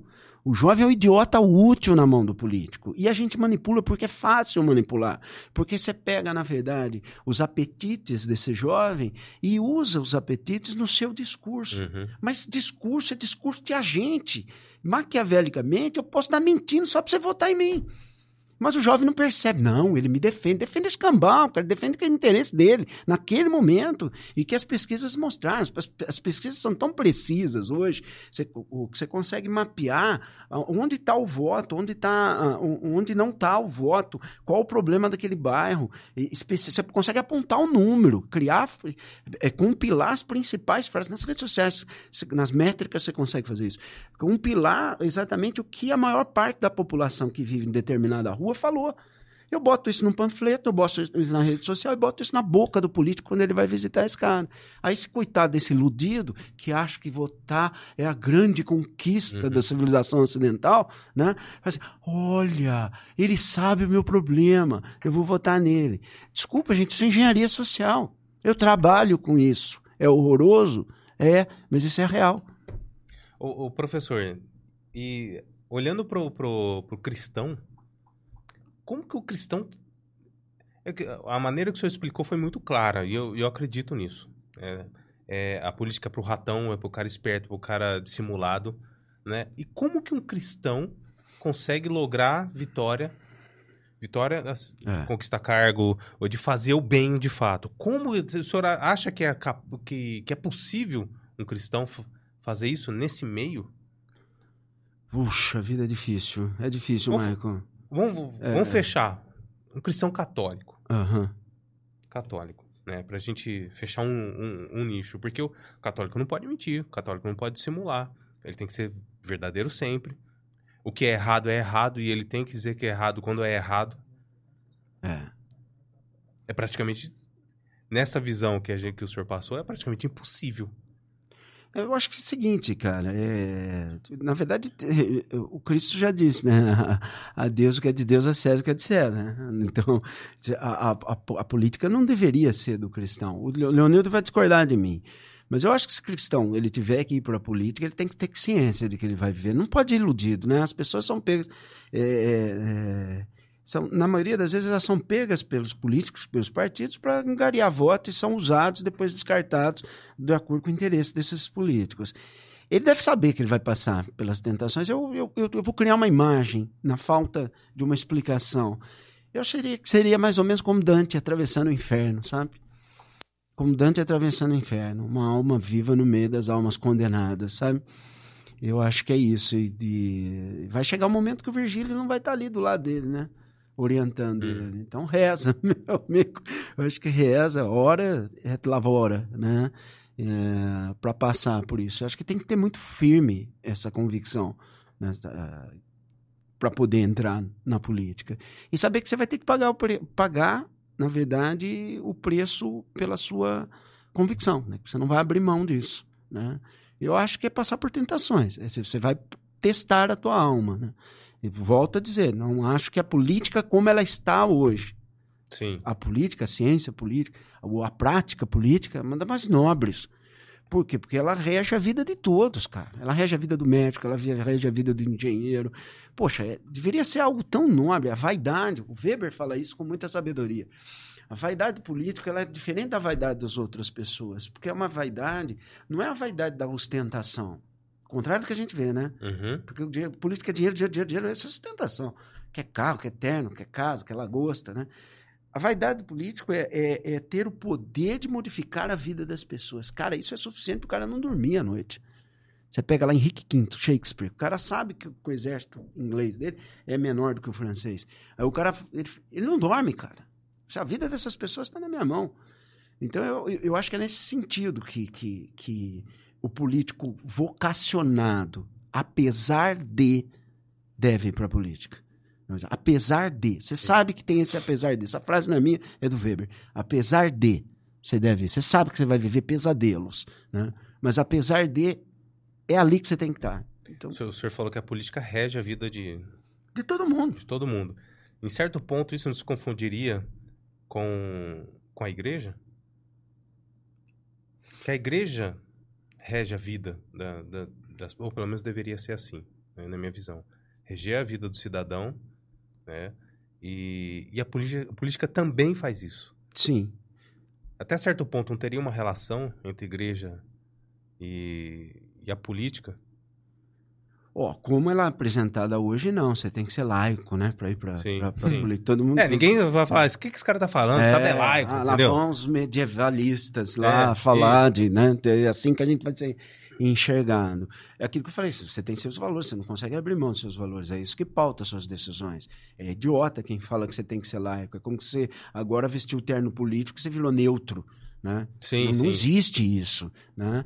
Eu acho que são esferas diferentes da vida, né?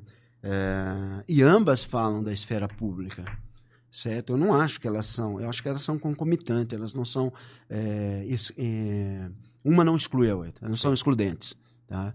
Elas não são excludentes. Eu acho que essa, eu acho que é exatamente a religião que vai te dar essa virtude moral para que você possa passar pelos reveses que a política vai exigir de você. tá? Então não acho que ela, eu acho que ela vai pautar mais a sua conduta moral. Uhum, sim. Se você entender que você está ali para fazer o bem comum. Essa é a tua missão. tá? Diferente do cara que está ali como oportunista. Que o que, que se tornou a política no Brasil é o oportunismo. Sim. É para o meu grupo, para os meus parentes, para enriquecer esse grupo, né? para o meu grupo de interesse. Ela é tribalista, né? Você percebe que ela é tribalista? Ela não tem um universal. O Eric Wegelin fala isso. Difícil citar Eric Wegelin. Ele, ele, ele tenta rever por uma nova ciência política. Por quê? Porque se essa ciência política, a ação nessa ciência política, não tiver valores, então você, voltou ao maquiavelismo. Né? Então tem que ter esses valores. Você vê nos Estados Unidos, as pessoas vão criticar, porque hoje você fala assim, ah, ah, hoje você tem um ensino anti-americanismo, né? Dá até nojo de ah, ouvir essa palavra né? Você já sabe de quem, quem, da onde vem. É, a Constituição americana ela, tem- ela é pautada pelo puritanismo. A prática política nos Estados Unidos tem inúmeros puritanos do Partido Republicano. Então, isso, não- isso é inquestionável, né? entendeu? É aqui que a gente é de uma tradição francesa, vai falar assim, não, nós temos que ser laico, nós vamos criar... Ser laico significa o seguinte, cara, tu matou Deus e vai criar a religião do homem, a religião da humanidade. É, é, o, o político na- moderno, ele fez essa... Com exceção dos Estados Unidos, os Estados Unidos é um caso completamente diferente, porque é república, né? Não é democracia. A república tem, tem nuances diferentes da, da democracia.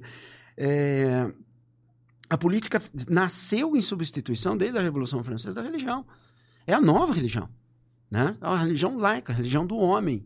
Ora, você, a, a substituição dos feriados sagrados na Revolução Francesa pelos feriados é, laicos é um sinal disso. Depois vem o positivismo, que influencia o nosso exército até hoje, Uhum. né?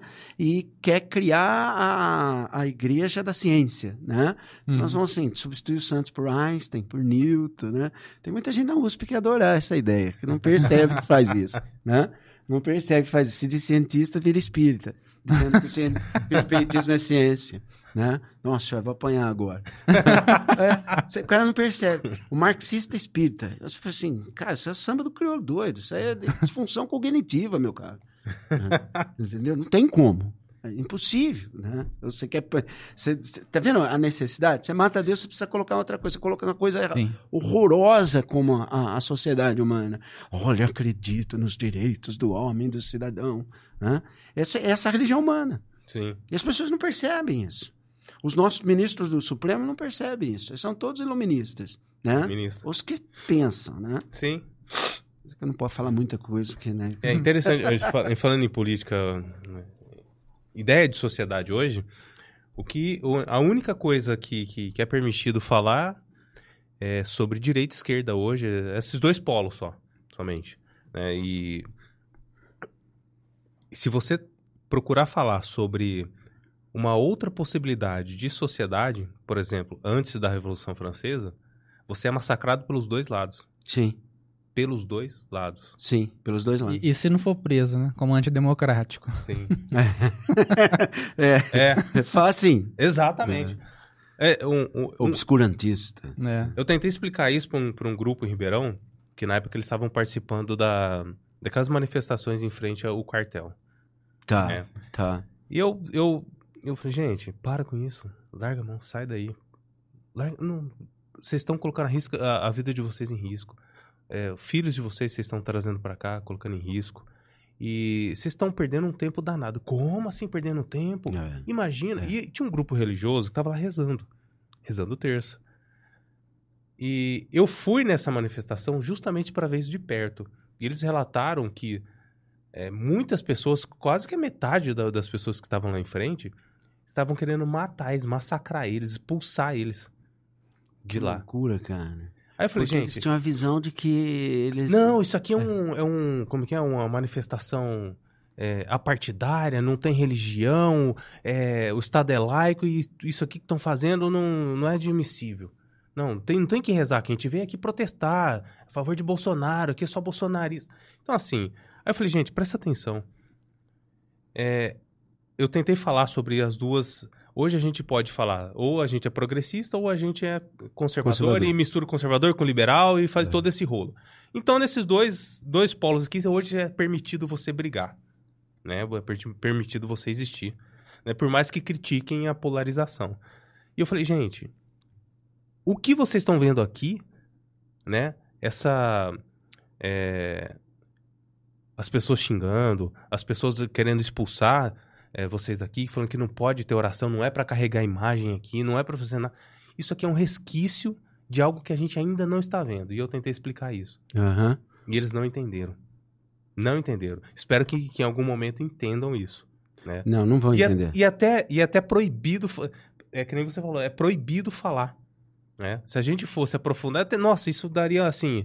Acho que daria pra gente conversar muito tempo a respeito disso, né? Se a gente fizesse uma, uma engenharia reversa da história, É, é, chegando é, até é. a Revolução Francesa, até, até um pouco antes pra gente entender o que, que eu tô querendo dizer aqui hoje. Não, eu entendi profundamente o que você está dizendo. Eu, posso, eu vou transferir até para um outro ambiente, um ambiente acadêmico, um ambiente de cientistas. Se você entrar numa discussão epistemológica, eles arrepiam, porque eles são positivistas, profundamente positivistas. Então, se você fala assim, cara, e, e o darwinismo? Mas não sou eu que estou dizendo, é, é o Karl Popper que está dizendo. Nem gosto de Karl Popper. Mas é ele que está dizendo que isso não é ciência. Marxismo não é ciência. Então os caras falam, "Ah, olha, um anti-ciência. Então, vamos tentar explicar isso de maneira muito simples. Eu, eu acho que isso é típico de sociedade de massa. Na medida que você tem aumento da população, você tem não só a, a- a quantidade, essa quantidade vai gerar uma qualidade de ser humano, que é o típico do homem massa. O Ortega Gasset, genialmente, ele descreve esse, esse homem massa. O Léo não gosta do Ortega Gasset, porque diz que é uma leitura liberal, né? Mas como eu sou um filósofo, eu posso. certo? Né? Provocação, Léo. É, você cria um tipo psicológico que dava, dá para você mensurar. Como que tipo psicológico é esse homem massa? Chamado homem boia. Porque ele não é mais senhor do seu destino. Ele não dá um norte para sua vida e se esforça, ainda que ele não chegue. Entendeu? Passa, ah, eu quero ser isso. E passa a vida inteira tentando ser aquilo e não consegue. Ele tentou. O homem massa hoje, ele vai por onde sopra o vento. Né? Então ele tem três características psicológicas fundamentais. Ele se julga eticamente acabado, ou seja, corruptos são os outros. Isso é grave Uhum. não faz uma autocrítica, ele se julga intelectualmente acabado, são esses grupos, eu sei. Não, o que esse cara tá vindo me dizer essa barbaridade? Então, e a partir dessas duas constatações, ele passa a emitir a opinião dele vulgar, porque ele colhe isso das redes sociais, ele colhe isso da televisão, quando muito, né? Em tudo, sem trâmite, sem reserva. Então ele acha que ele pode falar de religião, que ele sabe tudo de religião. Ele acha que ele pode falar de ciência, ele acha que ele pode falar de música, ele acha que pode falar de tudo. Então ele vive exatamente nessa bolha, nesse subjetivismo. O que, que, que é subjetivo? Todos nós temos go- gostos, né? A gente vai sair daqui, você vai beber uma coisa, vai beber outra, você vai beber outra. Quando eu salto do subjetivo para o subjetivismo, é assim: o que eu gosto é a verdade. Então eu vou viver num grupo que pensa somente a mesma coisa. E que de- fala a mesma coisa, que ouve as mesmas coisas. E que cuja fonte de informação são as mesmas fontes. Então isso é barbárie. Isso é barbárie total, cara. Dos dois lados, Marcos. Você acabou de Sim. me dizer. Eu falava, gente, para de ir para a porta do quartel. Vocês não sabem quem são militares. Vocês não estudaram isso. Militares são positivistas. Positivista odeia política. Positivista acha a política uma coisa baixa. É a ciência técnica que vai guiar a humanidade. Vocês estão rezando para alguém que não vai. Na hora H, eles vão te trair. Eu sabia. Eu vi gente, gente que tem certo nível intelectual. Quando o Mourão foi se pronunciar, né, antes do final do ano, no dia primeiro, se não me falha a memória. Sim. É agora, é agora. Eu falei, é agora, Um cara. balde de eu não posso falar uma palavrão. É agora que você vai ver que a, que a Luzia, né? Atrás da horta, né? Entendeu? Cara, sim, de uma inocência de você não poder falar para esses grupos. E aí, que, que imediatamente você raciocina, ou intelectualmente acabado. Ele não é do nosso grupo, ele é traidor do movimento. Isso. Então ele está. Só que aí é que entra a gravidade. Porque esse ser subjetivo, o outro, ele passa a não ser humano. Então, para eliminá-lo é fácil, porque é, Isso é grave. isso é grave, mas isso é o que fez o nazismo e o socialismo. O que, que faz o socialismo? O sujeito histórico. O que, que é sujeito histórico, Maico? André? Não existe um negócio desse sujeito histórico. Existe um sujeito substancial na minha frente. O Maico aqui, eu, Aristóteles, né? Cê- Corpo e alma na minha frente. O sujeito histórico é o seguinte: ou você é proletariado ou você é burguês. Tá? Ah, mas ele é proletariado e não, e não descobriu a consciência de classe. Então a consciência dele é burguês. Então matemos, vamos matar o burguês. Conta burguês, voto 16. Né? então ele deixa de ser o sujeito. Você está vendo que é uma coisa abstrata, é uma construção mental, né? É uma mera construção mental. O que que é o sujeito de raça, Marco? Não existe, é uma invenção. É uma barbárie científica, sujeito de raça. Então, assim, eu sou o alemão, a raça. Nem o Hitler acreditava nisso fundamentalmente. Né? Eu sou alemão, então eu sou a raça pura. O judeu é a raça impura. Então, se ele é a raça impura, o sujeito, o, o, história, o sujeito racial, que sou eu, o puro, devo eliminar o impuro. Então, assim, perdeu o sujeito substancial, que ama, que, que, que, que, que peca, que, que chora, que, que vence, entendeu? Perdeu. Ele é simplesmente uma abstração mental. E para eliminar uma abstração mental, é um passinho, né? Criar campo de concentração. Você não está vendo mesmo? É uma Sim. máquina de morte. Né? Os gulags na, na, na União Soviética né? e o- os campos de concentração na, na, na Alemanha nazista. Nós continuamos a- a- a, E hoje é papuda. é, é isso mesmo. Bom, gente do céu, pelo amor de Deus. Ah, terrorista. Que terrorista, meu filho. Vai ver a realidade daquelas senhoras. Daqueles senhores. Ah, mas eles quebraram. Mas quebraram a Lesp também. Essas, essas Já foram. É, soltos, mas é já. sério. Então, assim, Já foram é o sujeito histórico. Quem está do meu lado e quem não está do meu lado. Não tem absolutamente nada a ver com o sujeito substancial. Uhum. Você não está avaliando quem é aquela pessoa. Peraí, você é uma mãe de família. O que, que ela fez? Foi lá e quebrou um vidro. Deus do céu, isso é um terrorista, cara. Entendeu? Então é sujeito histórico. E é para mim, o Supremo inteiro pensa desse jeito. É sujeito histórico. O radicalismo de direita é o culpado pela barbárie. Cacilda, cara. Eu tenho amigos sem terra, sem terra que invadiram o palácio. É, é substancial. Eu discordo dele, discordo, sento na frente dele, conversamos, tomamos café junto, sim. Mas é substancial, não vou eliminá-lo porque ele pensa diferente de mim. E a gente está caminhando para isso. Quanto mais, eu acho difícil voltar. Mas esteja preparado, hein? Caso ele queira te eliminar, Então, é, você tem que ficar. e aí é, complicou. Afinal de contas, o meu pensamento é burguês para ele, né? Exatamente. Ou eliminar, não, roubar sua casa, né? Vocês viram aquele Vou vídeo que eliminar e tá... roubar sua casa. Tem um vídeo que tá viralizando agora, que o cara chegou na terra dele, um fazendeiro lá, aí Eu foi vi, recebido pelo cara, assistente social do MST, o cara Eu vi. comunicando, né? Ó, o senhor pode se retirar da propriedade. assim, com calma, tá? Tá, mas e os bois? Quem, quem vai retirar? Não, ninguém vai, vai ficar do jeito que tá. Não, Depois a gente vê isso. É, depois a gente vê isso. Não, mas tem- quem vai recolher tem que, tipo assim, tem que tratar quem vai fazer. Não, não, não, calma, isso aí não compete mais ao senhor. E aí você vê, Marco, na verdade isso é uma criação moderna, cara. Essa ideia de su- sujeito histórico, sujeito. E aí se igualam, nazismo e socialismo. Oh, meu Deus, mas o socialismo tem uma proposta humanitária. O que, que esse Rufino está dizendo? Isso é, isso é discurso. Isso é discurso de agente. Na prática, a gente. Ah, mas aquilo não é o socialismo. Então vocês continuam com essa ideia abstrata, querendo um- acreditar que um dia vai dar certo, né? Pelo amor de Deus, cara. Você sujou sua mão de sangue. Sim. Rever a teoria. Rever a teoria. Todos nós corremos o risco de comportar dessa maneira, né? De certa forma. É tendencioso. Nós somos homens de massa, né? Nós, nós assistimos televisão, nós frequentamos a rede social. Uhum. Não tem como. é Você e suas circunstâncias. Você não está fora de suas circunstâncias. Só você tem que ter uma autocrítica aí, né? Consciência Uhum. individual, falou, cara. E sozinho você não consegue. Por isso que eu acho que você tem que ter um norte. E eu acho que a religião te dá, um, te dá esse norte. Ou, não estou dizendo que um cara que seja laico não consiga isso. Você pega um grego do século de ouro da Grécia, um- um homem virtuoso, pelas, pela prática das virtudes ele conseguia Sim. fazer isso, entendeu? Mas nós vivemos numa sociedade que nem prática de virtude tem. Você está entendendo? O que que pauta nossa vida? Moral de cantor popular. né? Então, assim, por isso você vê muita gente. Porque aquilo que tu tá ouvindo, cara, é aquilo que você pratica na tua vida. Você tá entendendo? Então, assim, é isso que você quer, isso que tá pautando a vida das pessoas. Então, assim, o que, que é cantor a fulana lá do sertanejo? É, é isso que é minha vida. Uhum. Tem gente que me pergunta, fala, "Ô, você ouviu tal coisa? Ouviu tal. Falo, "Que- tá, mas quem que é esse? Como assim? Que mundo que você vive? Super famosa. É, é, que mundo que você vive. Eu que vivo no mundo errado. O Chesterton, numa entrevista, o Chesterton tem um famoso livro, falou assim, o que há de errado no mundo, né? Ele foi dar uma entrevista, o jornalista falou, o que, que há de errado no mundo? Ele falou, eu, né? Claro. Porque pro mundo é eu que tô errado. Então, Você viu o MC tal que, que bateu, que o segurança bateu não sei quem, sei se chegou a ver? Eu ouvi isso daí. Não. Ouvi falar. Tá, eu achei a- a- o fato interessante de, de, de se analisar. Mas mas o que, que esse cara faz? Super famoso. Cantor famosíssimo. Cantor de funk. Falei, ah, pelo amor de Deus, gente. Não, sai dessa vida aí, vai ouvir outra coisa.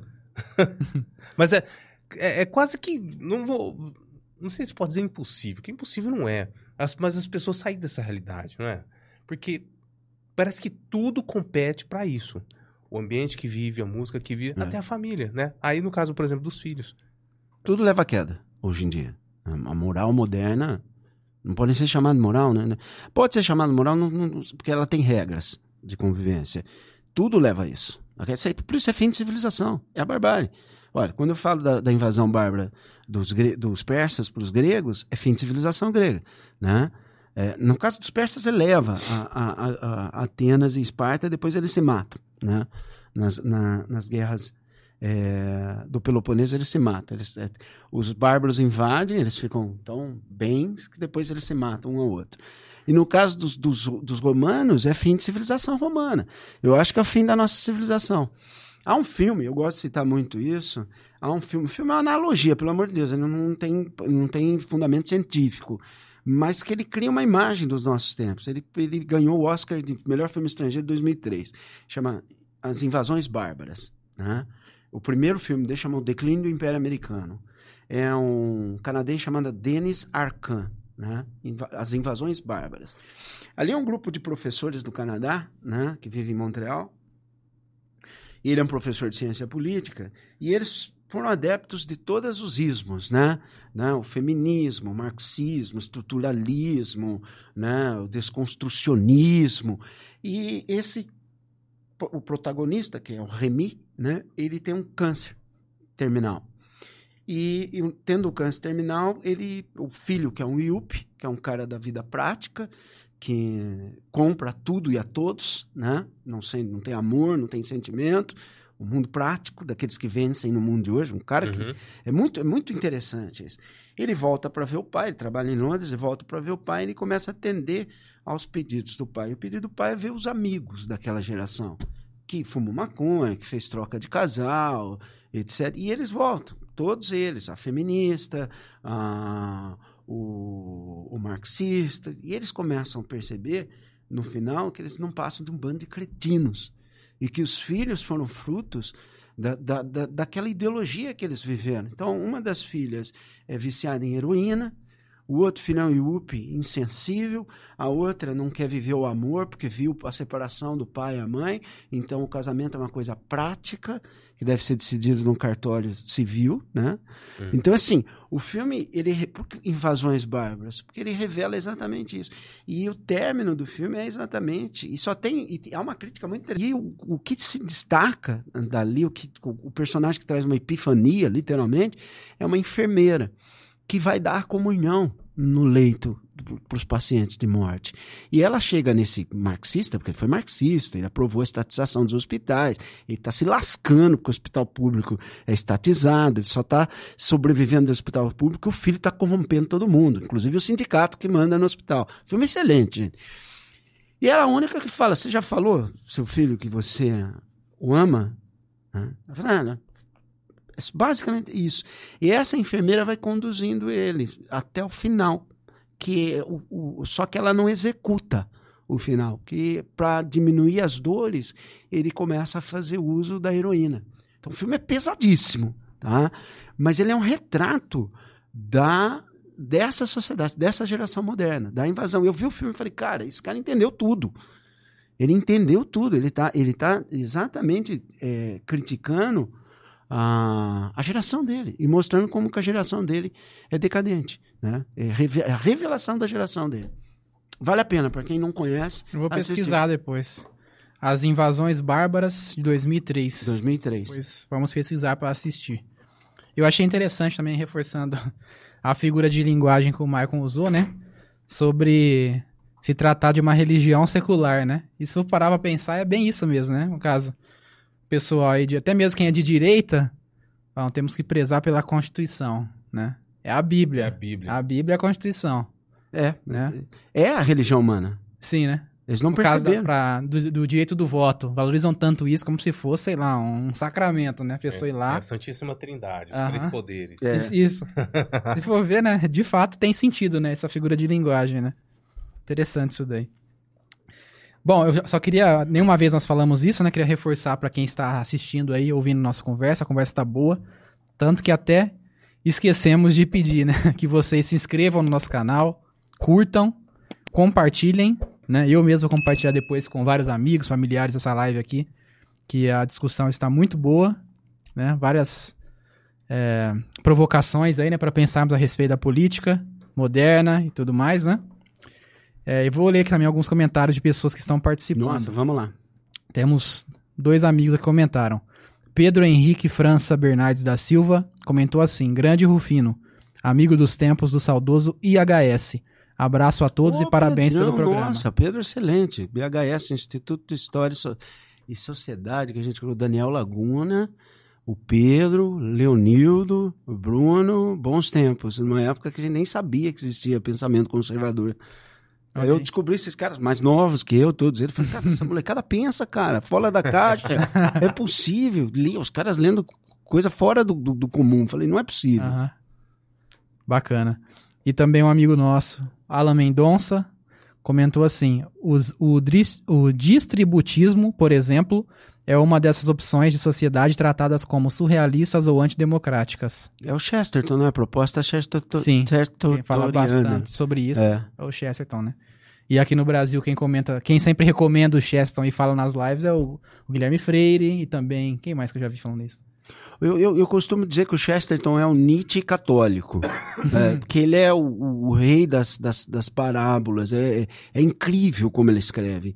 E, e dá um nó na cabeça. Eu tenho um amigo cético, judeu cético, né? Judeu ateu, que eu odeio o Chesterton. Que tem um momento que o Chesterton fala assim: olha, mas é só preciso acreditar, cara. É igual o conto de fadas. Você, não é que isso existe. É, não existe dragão, é que existe o dragão e você ainda pode vencê-lo, né? É é- é- o, o- o- acreditar nesse sentido abre uma porta a- a- absurda que você não imaginava. Mas do Chesterton, meu predileto, é a biografia de São Francisco e a biografia de São Tomás. É, só- é dessa finura, mas é de uma densidade, cara. Uma biografia de São Tomás dessa finura. Mas, cara, é, é- e é, dizem os especialistas de São Tomás que é uma das melhores biografias já escritas. E o que ele faz com São Francisco ali é algo admirável, cara. Para quem acha que São Francisco. São Francisco é muito adotado pela região, religião civil, né? Porque ele gosta dos pets, Uhum. né? Porque ele parece moderno. É o contrário. Se você ler essa biografia, você vai ficar assustado. Chesterton é genial. Genial. Preciso não- conhecer. Eu já ouvi falar dessa, dessa biografia. Ortodoxia é o grande livro que, que um dos livros ele é um ele é um apologista, né? Mas é um dos grandes livros da defesa da, da cristandade, cara. Ele é, ele, é- ele é muito forte, Muito forte, você, você precisa- Uhum. você vai precisar se debruçar sobre ele. E é fantástico. Ele fala até de suicídio nesse livro, né? Fala, fala, ele interessante. fala que até o galho da árvore em que o suicida se enforcou deveria secar, né? Porque o suicídio é, é o pior atentado à, à vida, né? Do, do que você possa fazer, né? A desistência total, né? Uhum. Tava tentando achar aqui umas, algumas citações que eu anotei desse livro aí, que são bem interessantes. Ele fala também sobre. Vai contra, né? A questão do. É, dos pais de pet, como você disse, né? E você sabe o que é chocante? O Chesterton era um amigo do Bernard Shaw. Bernard Shaw é fa- famoso dramaturgo marxista, de esquerda, cara. Aham. E os dois eram muito amigos. tá? Você vê que é possível, né? Nessa parte do- dos animais, né? Eu tô tentando lembrar aqui a- o trecho. Ele fala algo assim: que se a pessoa quiser viver uma vida que não vai incomodar nem mesmo os menores dos animais, ela vai morrer parada. E vai, e vai morrer ali parada, ressecada, sem se alimentar, sem beber água, sem nada, porque ela não vai querer incomodar nem mesmo as bactérias, alguma coisa assim. Não, É. e, e quem tem pet porque acha que não dá trabalho, eu vejo, meu filho vive em São Paulo, meu filho mais velho é pai de pet também, né? E aí, 5 horas da manhã, antes do cara ir treinar, cara, ele cai na piscina às 6 e 15 5 horas da manhã tá o cara levando o cachorro passear todos os dias, pegando cocô do cachorro na mão. Pra... Cara, só o problema é que o cachorro não vai durar a sua vida inteira. O filho, você vai ter todo esse trabalho, mas na hora da sua morte ele vai estar ali, cara, te olhando, né? Te amparando de alguma forma, depende de como você criá-lo, né? Então, assim, não se, não se furte ter filhos, pelo amor de Deus, a maior experiência que você pode ter na vida não é uma experiência. Falar que a experiência é reduzir, né? Sim. Eu acho que é o, o- o Paul Johnson, que é um intelectual é, inglês, um filósofo inglês, ele escreveu um livro chamado Os Criadores. No prefácio, ele faz análise de vários, de- desde o do, do, do Wagner, compositor, até a, uma estilista. Mas ele fala que a, a grande sensação de criação que o homem pode ter é ter filhos. Ah, Você quer entender a relação de Deus e do homem, viver essa, a situação de criador, é, tenha filhos, ele fala. E é, e é mesmo, cara. Eu acho que não tem nenhuma outra experiência é, que te traga essa, esse entendimento. É fantástico, eu não sei nem como expressar o que é ter filhos, porque e é interessante, né? Quando eu tive tive o primeiro, foi, nossa, uma experiência fantástica, né? Para mim mudou minha, me trouxe várias assim luzes para em vários pontos. Primeiro que eu, eu sou eu já eu considerava como filho meu enteado, né? Tanto que eu chamei ele meu filho, né? Conheci ele com três aninhos. Quando nasceu meu primeiro filho, eu, eu pude verificar que a minha a minha o meu sentimento para com meu enteado era como se fosse meu filho. Falei, poxa, eu tenho um filho, nasceu meu filho, e eu olho para os dois, os dois são meus filhos. Eu não, não tenho, eu não sinto uma diferença pelo outro. Excelente. Não, agora saiu tá meu, nasceu cara. meu filho. Ah, agora eu sei que que é ser pai. Não, não é ser, não é o mesmo sentimento que eu tinha para com o outro. Não, totalmente diferente. Aquilo ali para mim só veio confirmar. Falei, poxa, Só é confirmou, eu também acho, eu concordo meu com filho. você. Por isso que eu falo, quem não consegue ter filho, adote, cara. Viva essa experiência. Eu sou filho adotivo. Então, assim, não existe diferença nenhuma pra mim. Meu pai, meu pai, minha mãe, minha mãe. Não tem. De vez em quando, nesses momentos, é que eu penso sobre isso. Mas, Uhum. tem- tem- então, assim, se você não conseguir ter filhos, adote, viva isso, cara. Eu vejo hoje o que seria dos dois velhinhos, ainda sou filho único, né? O que seria dos dois velhinhos sem a minha presença e os netos, cara? É só continuidade, né, de certa forma. Sim. né? Não sou machadiano, não, né? Não tive filho. De legado, né? Machado era ruim em filosofia. Não, Eu, eu achei aqui, ô, Rufino, achei a citação lá do, do, do Ortodoxia. Ele diz assim, ó. Eu vou ler que é bem interessante. É concebível que o nosso contato manual com as coisas venha a diminuir cada vez mais. Deixaremos de conduzir cavalos e de apanhar flores. Talvez um dia sejamos obrigados a não perturbar o sono dos pássaros, nem sequer tossindo. Essa apoteose final, aparentemente, mostrará um homem sentado, totalmente imóvel, sem, so- sem ousar mexer-se para não perturbar uma mosca, nem comer para não incomodar um micróbio. Para uma consumação tão cruel como essa, poderíamos, talvez inconscientemente, caminhar. Mas realmente queremos uma consumação tão cruel? Cara, é, é tão inte- interessante. Parece que ele escreveu isso hoje. né? É, mas, É. é, cara, e assim, a gente lutou tanto para sair dos deuses da natureza e criar um Deus que cria todas as coisas fora da natureza, e a gente voltou, do ponto de vista teológico, para os deuses da natureza. A gente divinizou a natureza de novo. Ah, a natureza mãe, a natureza boazinha. A gente divinizou a natureza de novo e, pra- e- e- e nos coloca como o. Se eu peidar, eu estou estragando a natureza, você está entendendo? Então, assim, cara, é é- é- intelectualmente é de uma burrice sem tamanho. E isso você não vê, isso é a nova religião, né? É a nova religião. Né? E a gente pagando aí para político e passear na COP, né? 2023. Lá tem um amigo lá da Unicamp, vai lá produzir porcaria nenhuma, vai lá passear, É, Né? passear. passear. Ó, ó que nova religião, seus novos sacerdotes aí, que beleza. É verdade. E é bastante gente, hein?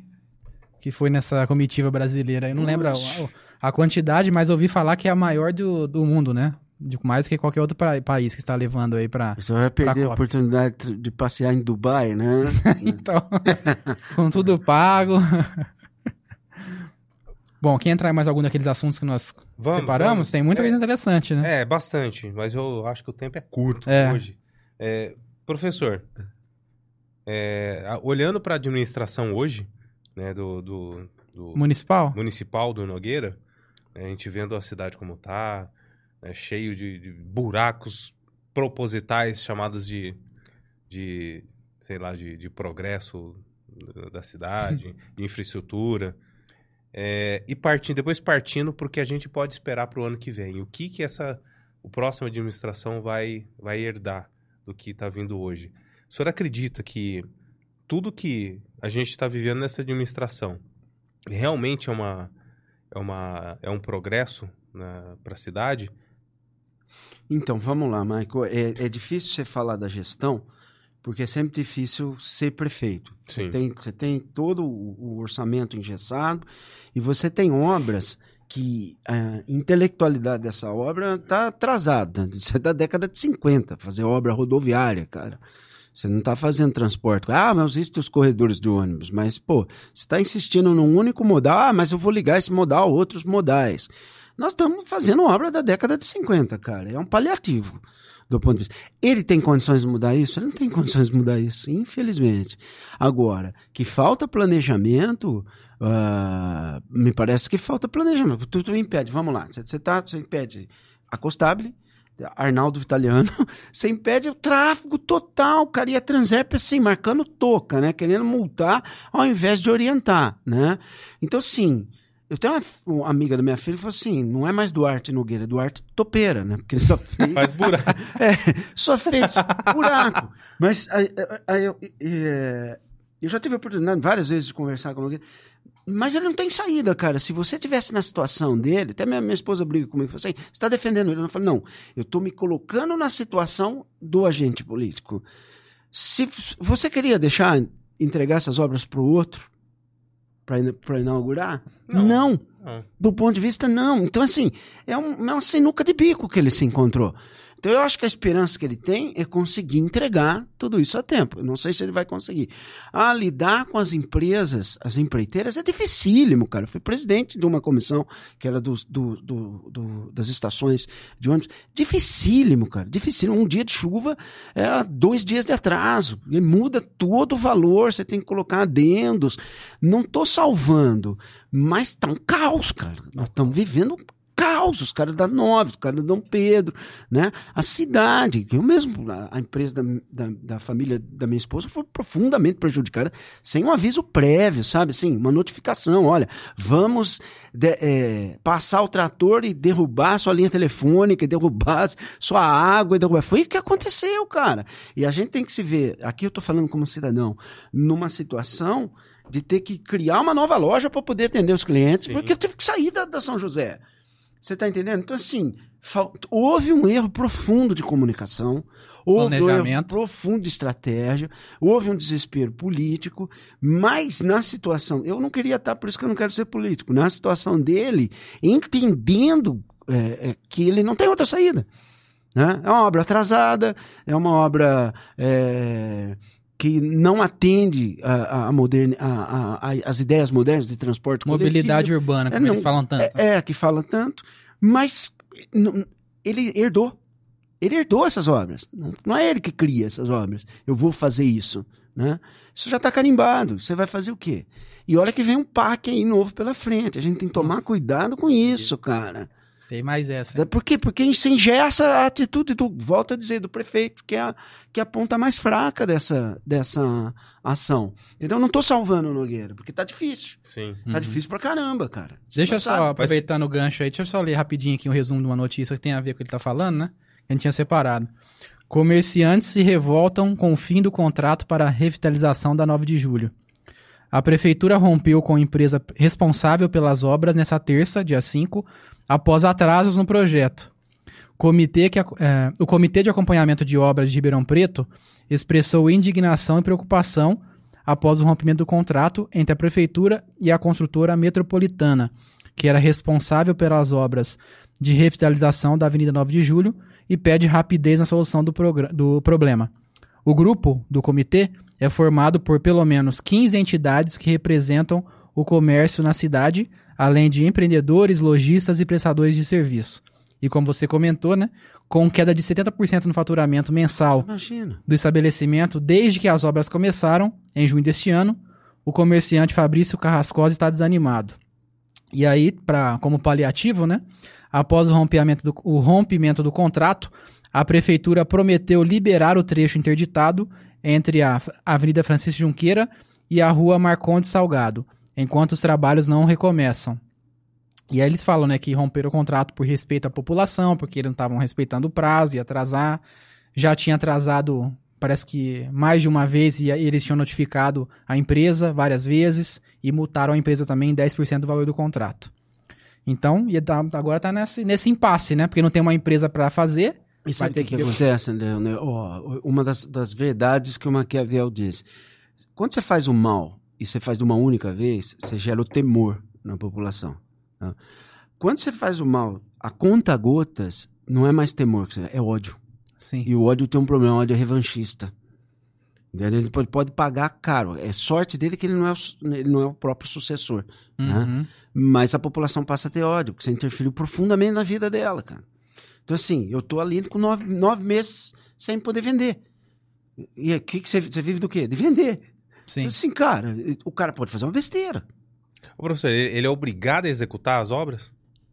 Ele é, por contrato, ele é obrigado. Ele, ele é quase que um refém de- de- disso, né?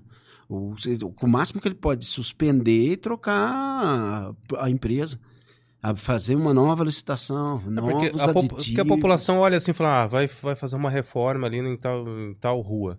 A população olha e fala assim, vai demorar, vai dar merda. A pessoa já sabe. Porque a relação do serviço público com as empreiteiras. E as empreiteiras também têm culpa nisso, porque elas criam empresas laranjas para ganhar, né? Algumas atrasam exatamente para que você tenha aditivos, né? E é aí que você consegue roubar. Então é muito difícil. A relação, eu acompanhei a Secretaria de Obras na confecção das estações. É muito difícil. Não, e olha É as, muito as mesmo. justificativas que a empresa deu, aqui tem também na matéria. Ausen- São quatro, né? A ausência de mão de obra, dificuldade de contra- contratação de insumos para a obra, dificuldade de contratação de empresas terceirizadas para prestar serviços necessários durante as obras, e a última que eu fiquei de cara. Descoberta de uma galeria de águas pluviais de mais de um quilômetro de extensão que impacta diretamente na execução e em todo o objeto contratado. Isso, isso aí é para mim uma surpresa, o cara não saber que isso existia. Então, É, o próprio É. o, o secretário disse que, que realmente a galeria não existia, mas que eles mandaram seguir a obra, ignorar a galeria e continuar a obra. E continuar É. a obra. uhum. E aí daqui essa galeria pode piorar. E, e assim, você tem que. Ainda tá com sorte porque não tá chovendo. Se chover, para cada dia são mais dois. Você tem noção do que é isso? Então, mas, então, falta tato do ponto de vista da comunicação, sentar, falar ó, a probabilidade. fa- Falar a real, cara. Eu acho que isso que falta em política. Né? Que como achar uma alternativa? Mas é difícil. É fácil falar daqui, sentado. Sim.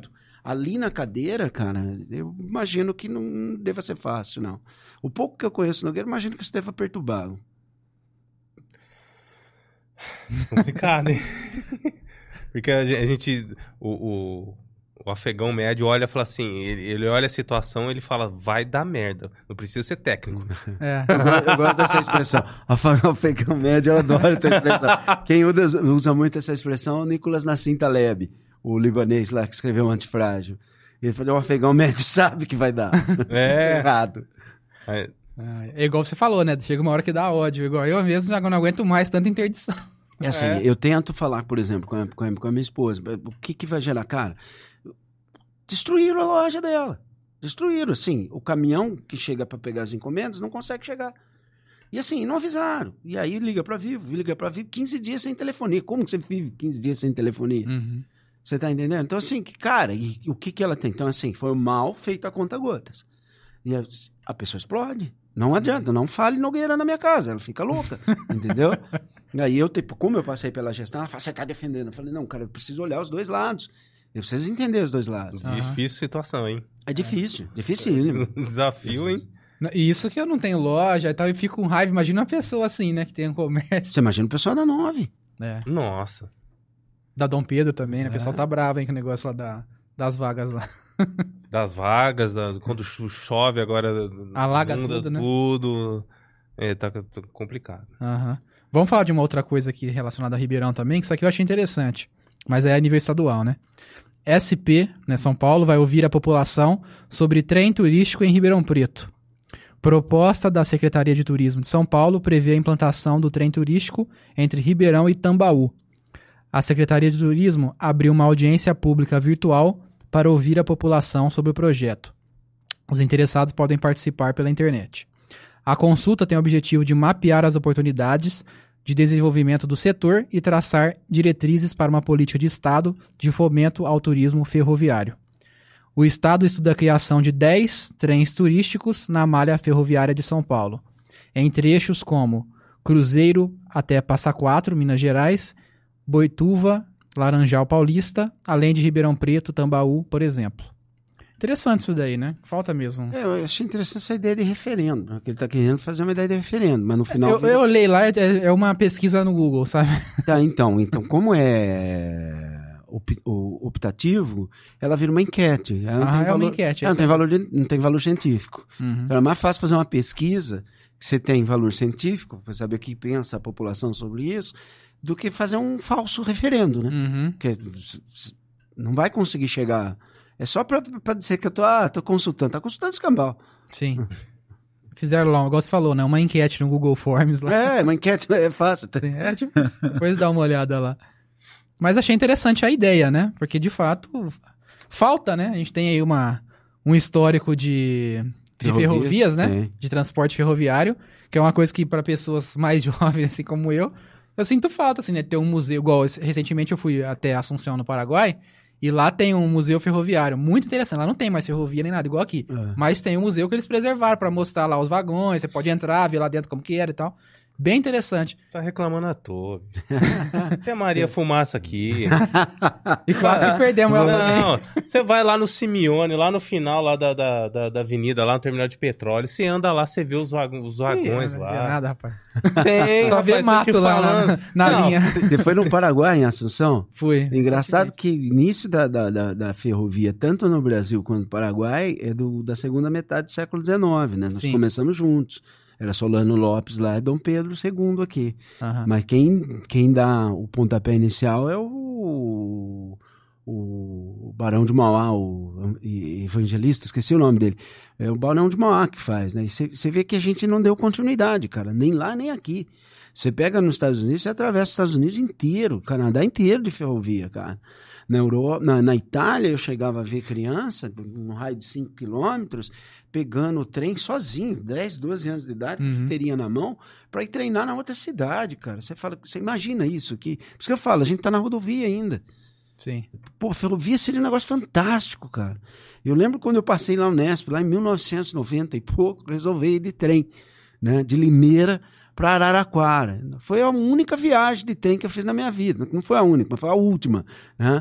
Porque demorou seis horas, cara. Limeira, Ara- Araraquara é uma hora de carro. Dava pra descer do trem, lá, dar uns tapas na vaca, voltar do trem, entendeu? Não, impossível. Inviável, né? E de essa questão da, da Itália, né? Eu tive uma experiência assim quando, quando eu fui lá na minha lua de mel, muitos anos atrás, 2015. E é acessível, né? Isso que eu comentar. Né? Que tem a malha ferroviária grande e tudo mais, e também é acessível. Eu lembro naquela ocasião, eu comprei antecipado, né? Eu paguei em duas passagens, né? Eu e minha esposa, de Roma pra Veneza, paguei 16 euros na época, eu tava a 3 o euro. Isso é muito acessível, né? Super acessível. Você escolhe qual, né? Você, você É. pega, por exemplo, Roma-Nápoles, você tem três. Você tem um que vai...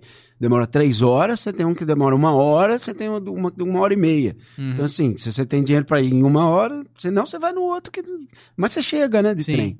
E é uma viagem longa, na época demora acho que 5 horas e meia por aí. Não é tão próximo, não, e barato, né? Não, e você pensa num modal que é capaz de transportar uma quantidade de carga inimaginável, cara. Aí você pensa num caminhão que transporta um container, né? Uhum. E aí você tem um acidente na rodovia, é, o caminhão, cara, você bota um caminhão que tem uma massa infinitamente maior do que um carrinho popular que é de plástico hoje, quando acontece acidente é trágico, cara. Sempre. Eu digo. Cara, é tanta coisa. Eu não sei se tem se dá certo. Não sei. Eu tenho dúvidas que o Brasil possa dar certo. Eu acho que a gente tá pairando uma certa descrença so- sobre nosso futuro, cara. Uhum. E mais uma vez, isso é fruto de planejamento mal feito, né? Que dizem que foi na época do Getúlio Vargas, né? Que ele optou pela, por investir mais e promover ah, o transporte rodoviário, né? Ao invés da... Foi o Juscelino na década de Ah, 50. Juscelino. Ele adotou o modelo, adotou o modelo americano. Uhum. Né? Que, só que os Estados Unidos tinha ferrovia, né? Sim. Nós não, nós ficamos na, na rodovia. Que, que é, é é é- só não é mais caro que o aéreo. E que você vai transportar, co- co- como que você transporta? Uhum. É isso aí, mas aí vai então tem essa, essa ideia aí. Tomara que dê certo, né? Seria interessante, pelo menos para fins turísticos aí, pra, pra trazer algo da história da nossa região É, isso mais. eu acho legal. Acho legal uma também. Iniciativa legal. E aí, o último assunto, né, que nós deixamos pro final, é um assunto um pouquinho mais complicado, tem a ver com crime, mas eu trouxe porque a discussão é interessante, né? Creio que muitos de vocês que estão assistindo aí, estão ouvindo, ouviram falar dessa notícia. Homem é preso após matar ladrão que furtou relógio de energia da casa dele em Ribeirão. Um comerciante de 42 anos foi preso em flagrante depois de matar a tiros um homem que furtou o relógio medidor de energia da casa dele no bairro do Planalto Verde. Imagens feitas por câmeras de segurança mostram quando Jean Paulo de Souza, suspeito de furtar o relógio, desce a rua carregando o objeto nas costas. Em seguida, aparecem dois homens em uma moto, sendo que eles descem e vão em direção a Jean. A polícia chegou ao local por meio de uma denúncia, informando que havia um homem caído na rua ao lado de um relógio de energia e com ferimentos nas costas. Aí você chegou a ver essa notícia? Vi. Vocês viram? Não tinha visto. E tá assim. É, impo- eu achei interessante trazer essa notícia pelo seguinte motivo, né? Muitas vezes as pessoas associam esse tipo de acontecimento à questão do armamento, né?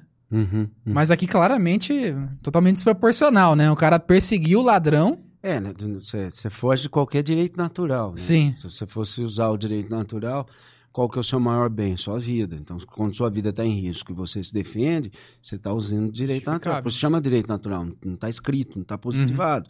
Se até um rato aquado te ataca. Se Sim. matar um rato alguma vez na sua vida, cuidado. Uhum. Você tem- Mas nesse caso, não, né? Nesse Aham. caso, o cara. Você premeditou o, o assassinato do cara. É barbárie, quando você não tem justiça, cara, mais uma vez. Aham. Barbárie dos dois lados, né? É, Sim. porque também se for olhar pelo outro lado, né? É, a, a, a- sociedade, principalmente aqui no Brasil, né? Tá tão, acho que, revoltada, né? Com a questão da criminalidade, que acho que acaba perdendo as estribeiras também, né? Que aí também tem a ver com aquela outra notícia do Rio de Janeiro, que os caras estão formando agora grupos de justiceiros pra caçar ladrão. Vocês viram isso daí Isso é também? falência do Estado. Isso é Tá. falência do Estado. Então acaba sendo consequência, né? É. Da, da falência do Estado, em, em prover a segurança que eles tanto Não, que- não que propagandeiam, eu né? acredite que o Estado resolva tudo isso, Não, mas é nem- uma questão nem- nem- nem filosófica. Não dá tempo da gente discutir isso. Mas aí acaba sendo uma consequência disso também, né? Mas aí, é, como você disse, né? Aqui foge totalmente do direito natural da defesa da, da própria vida, né? É uma questão de desproporcionalidade, né? Então, tem nada a ver com o cara ter arma ou não ter. Não. O cara premeditou e assassinou o cara por causa do, do relógio de energia, né? É a barbárie, né? É Acho barbárie, que é é, você usou bastante essa palavra hoje aqui, É mas a que, barbárie. Nós, são costumes mas que bárbaros. define bem, né? É. O que tem acontecido. Vai falar em barbárie, viu, Gil? Ah, no lançamento do, do, do livro do professor, a gente vai fazer um programa especial sobre esse lançamento. Então a gente acha uma, uma data pra ele, Opa. né? Conversa com o Gil. Aí a gente, a gente vem e fala só sobre isso. Fechou, maravilha. Com certeza queremos o senhor de volta aqui, porque o, a, o- a conversa foi muito boa. Pô, eu fico feliz. É, eu fico só Gostei da ouvindo, né? prosa. Porque... Aprendendo, né?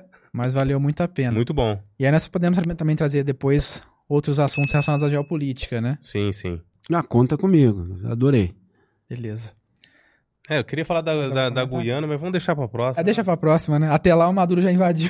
Já invadiu, a gente vai ter mais material. Não, o pior é se o Maduro, o Maduro invadir e tiver cooperação do Brasil. Nossa. Hã? Uma cortininha de fumaça quem que- básica. Com quem que o Maduro tá conversando hoje? Com o Putin. É. Ah Isso aí é orquestrado, igual você a falou. Olha lá. Tá- tá- É orquestrado, né? Que abre várias frentes, né, de, de guerra aí. É, Mas enfim, põe a gente É, tudo que a gente isso. precisa. Tudo bem. E no final, né, sempre a gente tem o costume de deixar alguma indicação cultural, né? Normalmente é livro. Às vezes a gente indica também documentário e tal, depende, né? E como eu sabia que o senhor viria aqui hoje, eu nem sabia que o senhor conhecia o Olavo, tinha relação com ele, né? Se comunicava com ele por e-mail.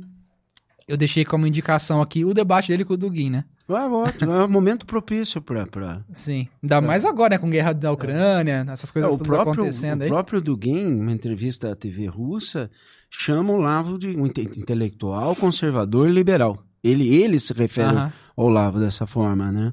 Para esses baby boomer aí que não leram, não quer ler, não quer saber. Tem que ler e tem, tem que depois criticar também. Pronto, mas você tem que ler. Só, não aceito quando você. Não vou ler, não vou ler, né? Por isso que eu falo que é baby boomer. Os caras vão cristalizando a mente deles, então eles não querem mais é, abrir algum espaço para alguma coisa que, que descristalize o mundo que ele criou na cabeça deles. Então, para Uhum. eles, eles preferem não ler. São os mais velhos, né? Os formadores de opinião pública Uhum. que estão espalhados pelas Sim. outras mídias aí. Então, pra quem não conhece, né, esse livro aí que a gente colocou, o Gil colocou pra gente aqui na tela a capa, Os Estados Unidos e a Nova Ordem Mundial, ele é um livro debate, né? Um É debate, debate. por escrito entre o Olavo de Carvalho e o Alexander Dugin, que é esse pensador russo aí, né? É, e no caso aqui, né, o Olavo ele tá representando uma visão conservadora, né, como o nosso amigo aqui, professor Rufino, falou, né? E ele é um autor que é muitíssimo conhecido aí no Brasil hoje em dia, né? Um autor que reacendeu a direita brasileira com seus livros e também com na- alguns anos atrás com um programa que ele tinha, tipo um podcast, né, que era o True Outspeak, Broad né? speak. Que muita gente o conheceu dessa época. E também, é, o que eu acho até mais importante, até do que o seu, o seu, o seu próprio trabalho, para mim ele tem muito mérito na questão editorial, né? Porque ele trouxe para o Brasil muitos autores, obras Cara, que, que muita vi. gente não conhecia, né? Eu sabia que a gente ia falar do Dugin, eu vi a entrevista do Dugin, né? O Dugin fala assim: olha, eu conheci um autor brasileiro, um intelectual chamado Vicente Ferreira da Silva. Vicente Ferreira da Silva foi editado pela E. Quem que era o editor da E? O Olavo. Olavo. Então mal sabe ele que ele estava lendo um cara que era o próprio Olavo e que os perene- perennialistas estavam usando o livro do Vicente Ferreira da. Silva. Eu falei, mal sabe ele que foi o próprio Olavo Sim. que fez essa edição.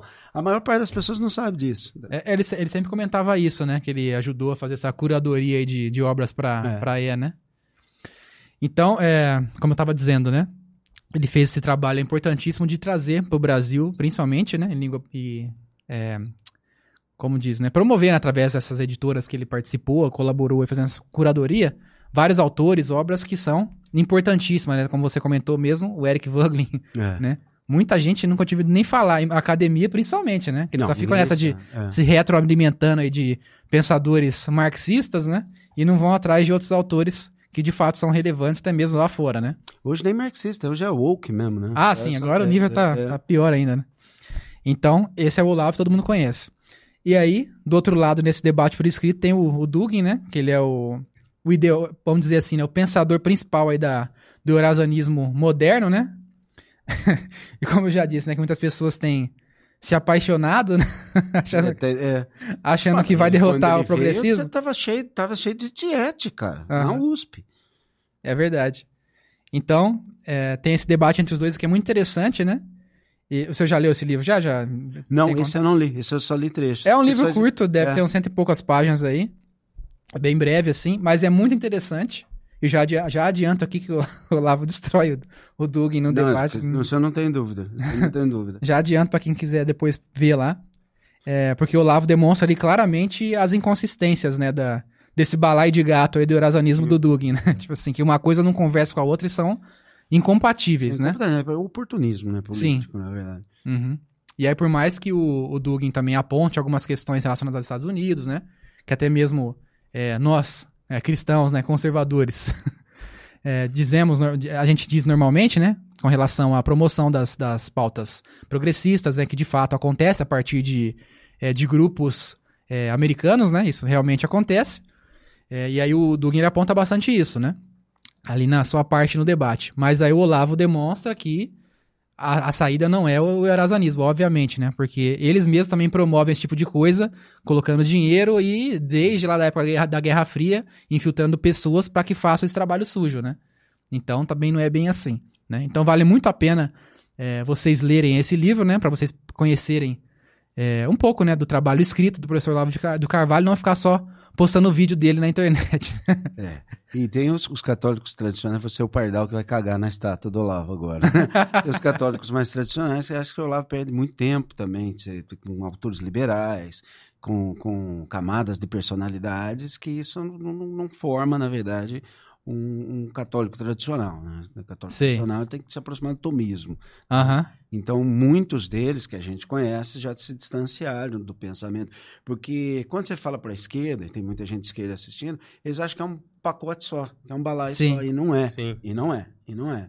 Então, tem, tem conservadores católicos que não aprovam, o, que reconhecem o trabalho do Olavo, mas Uhum. não aprova, só fica perdendo tempo com certas eh, camadas de personalidade, autor, com perennialismo, como René Uhum. Guénon, etc. Sim.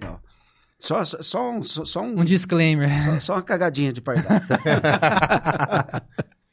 Eu entendo. Igual com relação mesmo a esse debate aí, né? Muita gente fala assim que o Olavo, às vezes, ele faz uma, uma defesa, assim, meio apaixonada dos Estados Unidos, né? né? Falando assim, ah, que eles são um símbolo do, da liberdade atualmente e tal, né? Muita gente critica isso, né? Fala que ele não poderia falar esse tipo de coisa por ele ser, por ele ser cristão católico, né? E saber que, de fato, existem esses grupos que promovem essas coisas a partir dos Estados Unidos, né?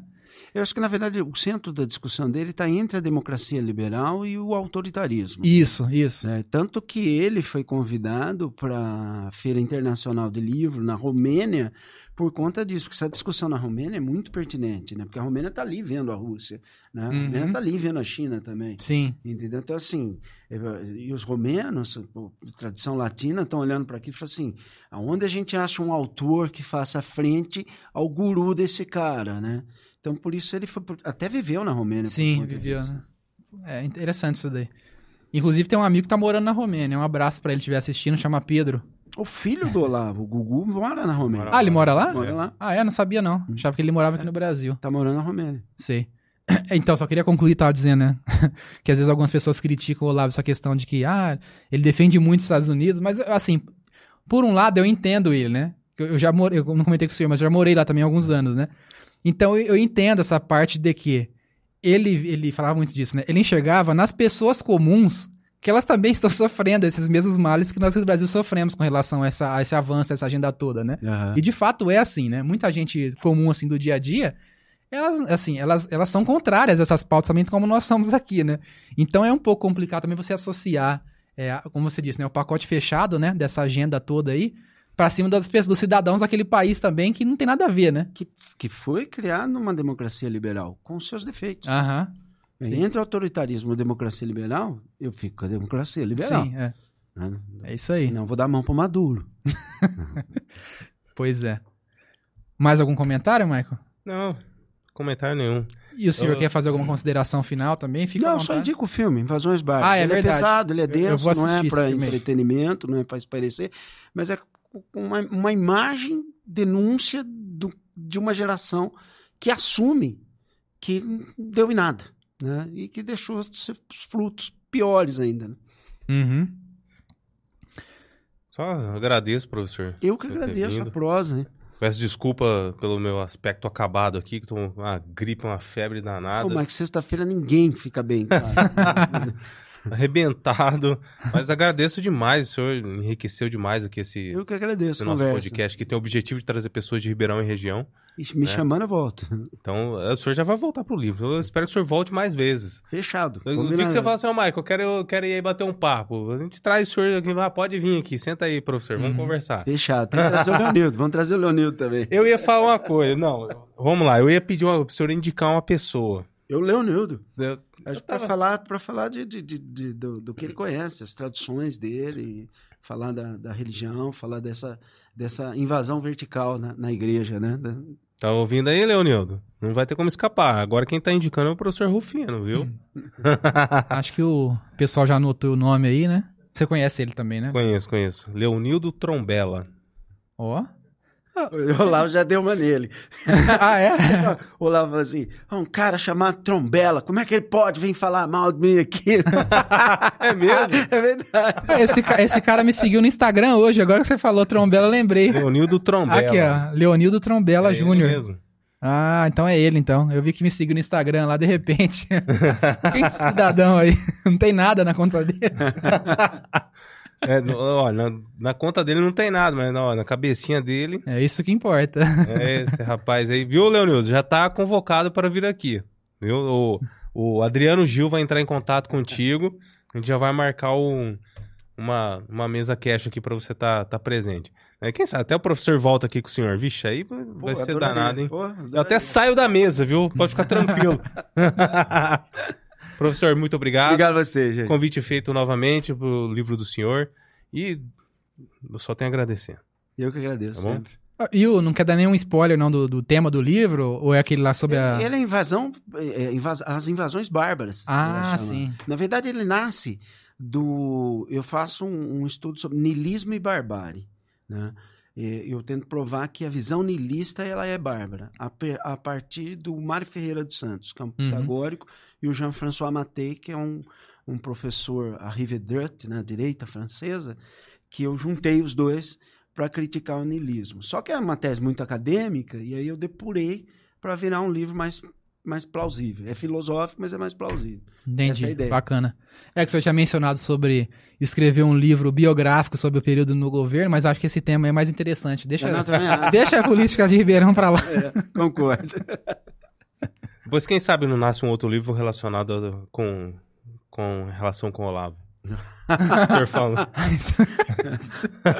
Eu lembrei que ele falou do- dos espíritas, como é que é mesmo? Marxista espírita. Marxista espírita, né? Não, mas isso, isso, dá pano pra manga. Deixa pra depois. Pessoal, muito obrigado por ter, ter acompanhado. A gente, eu tenho certeza que o pessoal da técnica ali vai falar pra gente. Vocês não falaram pra compartilhar, vocês não falaram pra curtir, vocês não falaram. Vamos puxar, então já fala agora, faça isso. pegar nosso pé. curta, compartilha.